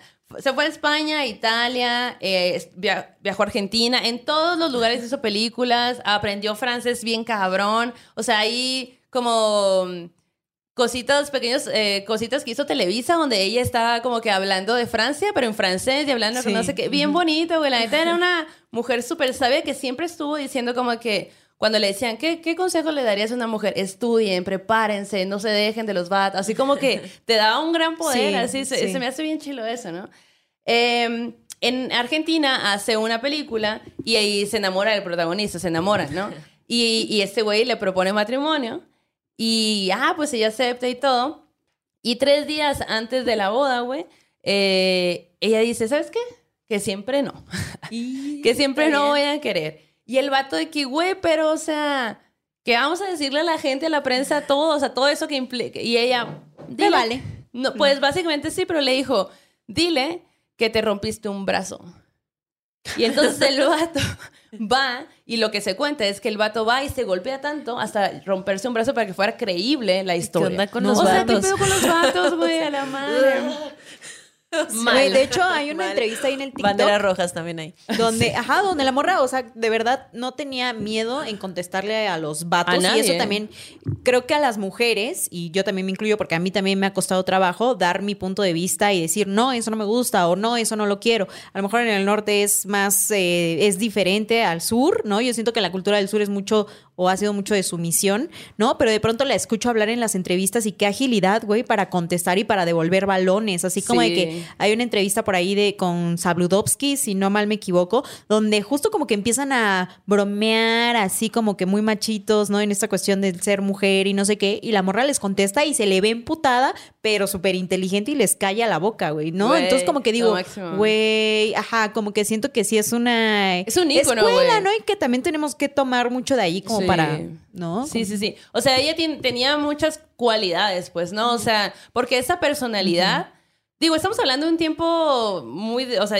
ya el pasado, ¿no? Pero esa, esa personalidad con ese físico.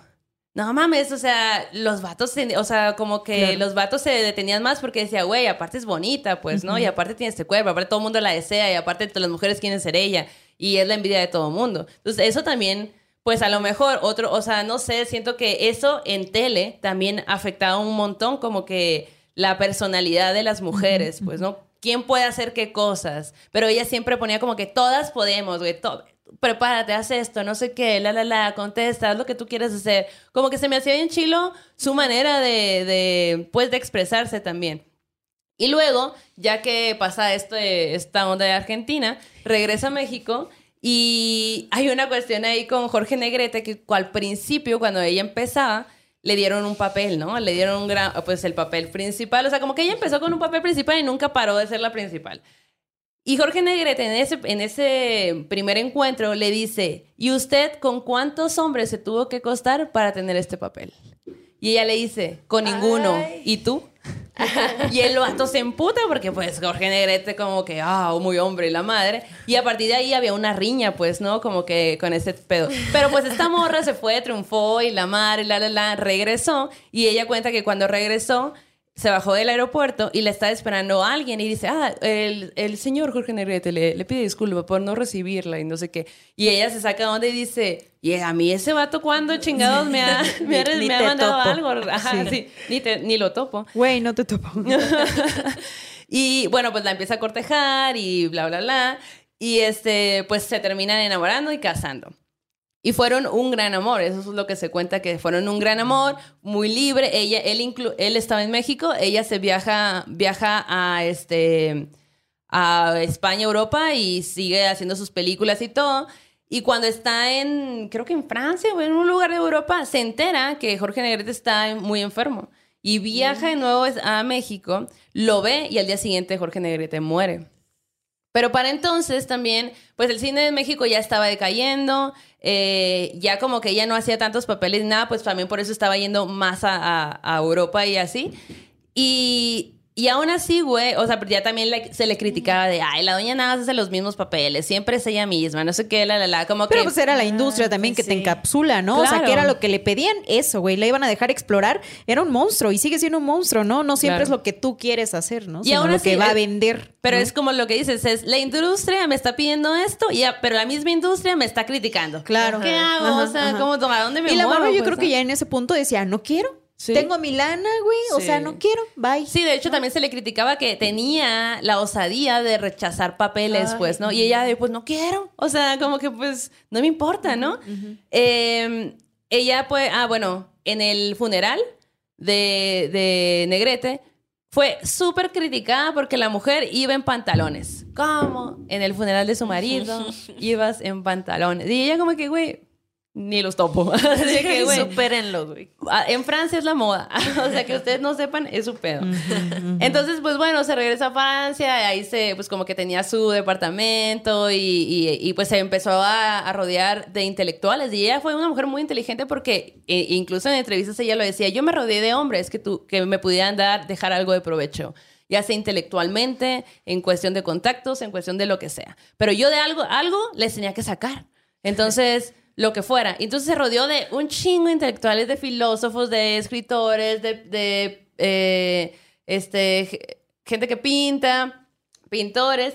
Y de hecho ella como que impuso la moda porque pues ella ya tenía muchas joyas, le gustaba mucho el oro y la plata y no sé qué, ¿no?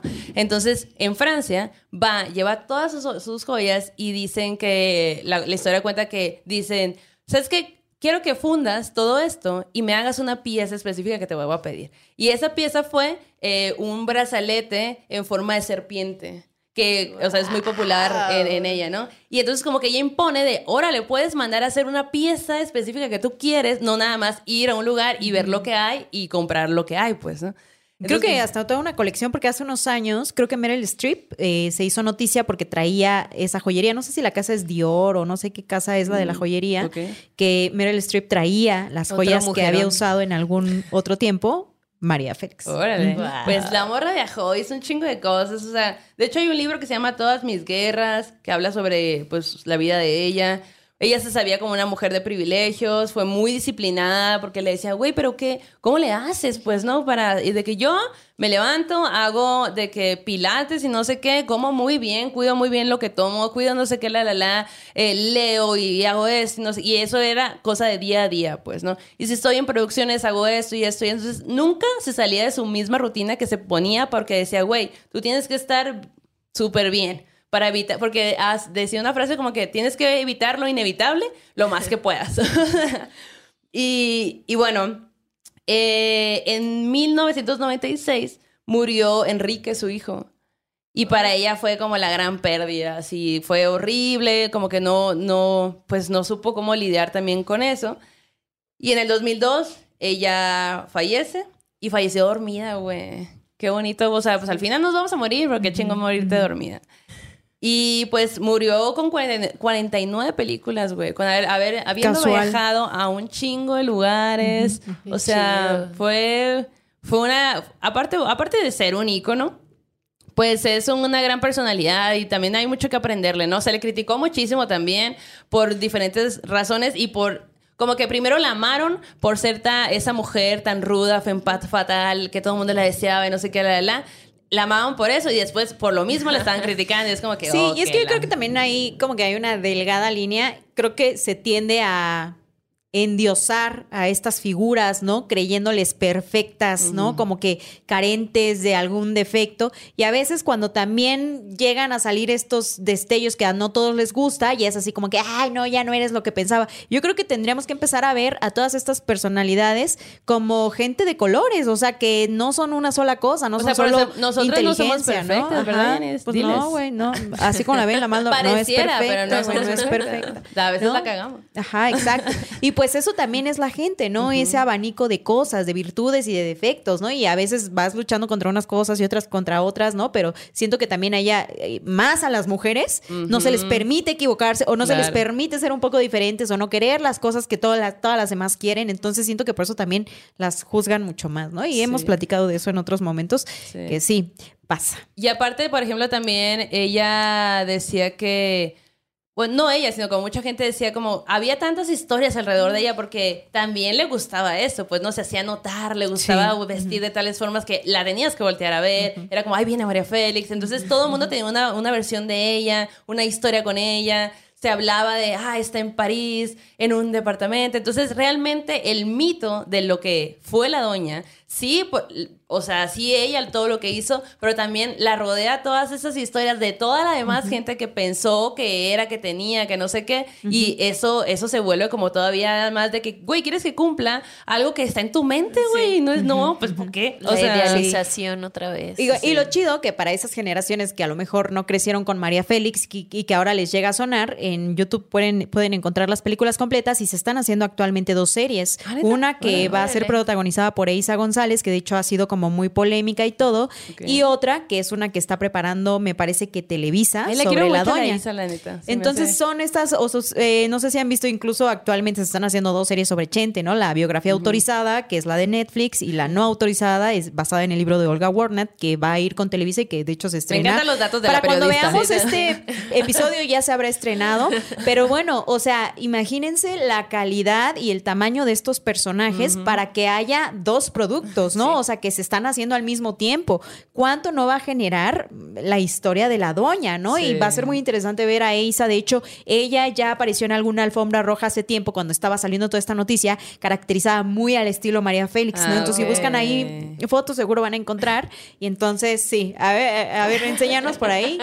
Ajá, para que vea aquí la Sí, racita. de por sí la hice se ve bien guapísima Güey, con lo que le hermosa, ponga. güey. La que- Sí. o sea, Otra sí. que la critican un La chorro, critican pero un siempre chingo, se ve pero perfecta. la bestia, o sea, ya güey, quisiera. morra triunfando, ajá, güey, quisieran así. exacto. Que una cosa es el físico, pero pues ya fue, triunfó en Hollywood, hace películas de acción y ya. Eso, eso Que no es- es con operación. Es que más sea. bien siento que como que no, como que luego dicen, pero empezó en Televisa, mm, güey, ¿Y qué? en algún Del lado tienes Toro que- empezó en Televisa, güey. En algún lado tienes que empezar. En algún sea. lado tienes que empezar, exacto, y vas a mutar, o sea, y, y ya lo que Y de hagas, eso se ¿no? trata el cambio, güey, ¿no? Y no siempre nos toca estar donde queremos, ni todos qué los hueva trabajos que- son miel sobre ovejas, ¿no? O sea, Y aparte que güey, que siempre estén criticando a las morras, güey, o sea, Sí. basta, porfa, please. basta. Oigan, Bueno. y pues cerrando este tema, estén pendientes de estas series, ahí estaremos chismeando en el futuro cuando ya sean un hecho, pero ¿qué van a hacer este fin de semana? ¿Cómo la van a pasar? Quiero recomendarles una película que me puse Uy, a sí. ver con el mole hace unos días. Quienes conozcan mis redes sociales saben quién es el mole. A mole le gustó, pero le molestó también y ahorita les voy a decir que me dijo molito. Este, esta película se llama Más negro que la noche. Ah, es una de estas películas viejitas del Ajá. cine de oro mexicano que aquí nos encantan y me he dado cuenta que un chorro de bandita que no conocía estas películas, que uno dice, ay, sí, ya son bien vistas. No, güey, hay un chorro de bandita que ha visto esas películas, El libro de piedra, Veneno para nos las taguean, ¿no? Nos taguean y nos ahí, taguean ajá. cuando les están viendo y a mí qué placer me da eso. Y bueno, esta película es de Tabuada, Carlos Enrique Tabuada, que pues es el mismo del libro de piedra, Veneno para las hadas, el maestro del horror en México. Y bueno, esta historia está protagonizada por Susana Dos Amantes, que estoy segura que es la mamá de Paulina Rubio, ¿verdad? Las, las Dos Amantes. Tú Bueno, eres la periodista que Elena. Rojo, Lucía Méndez está en esta película y la historia comienza con una mujer que está con su gatito negro que se llama Becker. Está con el Becker. Y están ahí platicando y la mujer adora al Becker, ¿no? Y el Becker así como de que Simón, carnal, no sé qué, están ahí conversando, ¿no? sí, sí, es su mamá. Entonces, este, pues resulta que de pronto la mujer muere. En la primera escena, ¿no? Y cuando muere, el gato hace como una expresión de pánico ante lo que está viendo, así como comienza la película. Entonces resulta que como muere esta mujer que vivía sola con su gatito, con sus eh, empleados eh, del hogar, pues la única heredera es una sobrina con la que tenía una conexión lejana, no había quien más dejarle la casa que a esa sobrina. Entonces buscan a la sobrina que vive con sus amigas ¿no? y le dicen, oye, ¿qué onda? Te heredaron una casa para que vayas a habitarla. La condición es que tienes que cuidar al Becker y, y tienes que No. mantener a los empleados de la casa. Y la morra, pues no, que sí, ¿no? Y entonces la morra le dice a sus amigas, pues vámonos a vivir para allá todas. Ajá. Bueno, pues sí, bueno, casota. Exacto. Pero resulta que cuando llegan, hay unas de las este, amigas que odian al Becker. Cuando Uy, Molito no. vio eso, me dijo, ¿qué pedo, humana? ¿Por qué ¿Cómo- la gente es ¿Cómo así? puede ser? Ajá, a mí me cuesta entender que haya gente que tenga esos sentimientos. Comenté con Molly y le dije, Molito, eso ya se está combatiendo cada vez más, no te preocupes, ¿no? Este, y tan fácil que le hubieran dicho, pues vete tú, esta es la casa del Becker, Pues ¿no? O sea, sí. como que pues él era el- en realidad el heredero. Pero el caso es que cuando llegan estas amigas, comienzan a pasar un montón de situaciones extrañas que van escalando, güey. O sea, hay una trágica muerte, Pero después hay más trágicas muertes en esa, en esa historia y todo pasa en esa casa. De pronto las, las morras empiezan a escuchar lamentos o empiezan a escuchar que, que esta señora le habla a su gato. Becker, Becker. Becker, Becker, Ajá. Becker, Encuentran entre las cosas de la, de la tía eh, un vestido de novia que nunca fue usado, ¿no? Un vestido de novia que estaba allí, ¿no? Encuentran, eh, se dan cuenta también que en la noche llega un olor específico, ¿no? Que la heredera, la sobrina, recordaba en su infancia que olía, ¿no? Que era un olor relacionado con la tía que acaba de fallecer. Entonces, pues esta película está muy buena, es de 1975, y entonces todas las roomies, todas las habitantes de esta casa empiezan a vivir eventos sobrenaturales que van escalando y que te van generando, sí, miedo. Así que yo les recomiendo que busquen la película. Yo la volví a ver ahí en el YouTube, me gustó muchísimo. Al molito no tanto, ya verán por qué. Este, pero bueno, véanla con sus gatitos a ver qué piensan ellos y nos comentan. Nos, nos cuentan, nos cuentan. Exacto. Entonces, pues es así como cerramos este círculo. Itza, como muchas este gracias por venir, por no, contarnos tus historias. feliz. No, Seguramente sigue. vas a- tienes más, ¿no? Sí, hay, hay por ahí otras. Ya, ya se las mandaré después. Bueno. A huevo. Y pues muchas gracias a todos, a todas ustedes eh, que ven este programa. Gracias ahí en la producción a la Mara que nos está apoyando en esta faceta de morras malditas tras el abandono de Roberto Fragoso. Que bueno, Roberto ya nos mandó noticias desde la isla. Dice que, todo bien. ¿no? Ajá, Ajá, sí, que sí. iba creciendo sus plantas. Ajá, nos mandó una selfie y que todo fine. Este, y pues gracias a ustedes, gracias por sus superchats, gracias por sus historias, mándenlas a morrasmalditas.gmail.com y nos vemos la próxima semana. Es así como cerramos este círculo, apaguen sus velitas, despídanse de todas estas energías para que puedan dormir tranquiles. Vayan con sus dios, diosas, santes, ángeles de preferencia, energías de preferencia, que este aquelarre ha terminado. Hasta la próxima. Bye. Hello, it is Ryan, and we could all use an extra bright spot in our day, couldn't we? Just to make up for things like sitting in traffic, doing the dishes, counting your steps, you know, all the mundane stuff. That is why I'm such a big fan of Chumba Casino. Chumba Casino has all your favorite social casino style games that you can play for free anytime, anywhere with daily bonuses. That should brighten your day a little.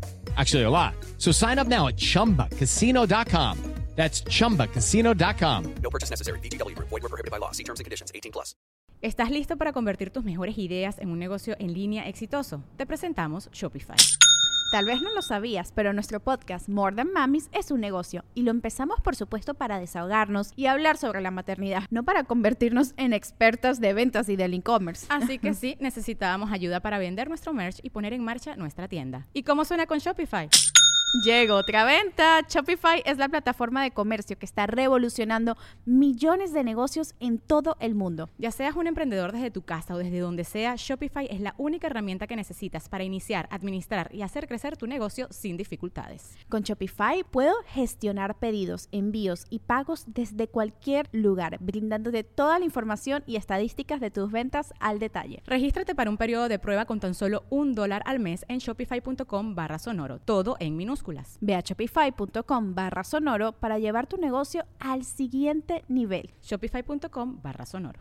En Sherwin Williams somos tu compa, tu pana, tu socio, pero sobre todo somos tu aliado, con más de 6.000 representantes para atenderte en tu idioma y beneficios para contratistas que encontrarás en aliadopro.com. En Sherwin Williams somos el aliado del PRO.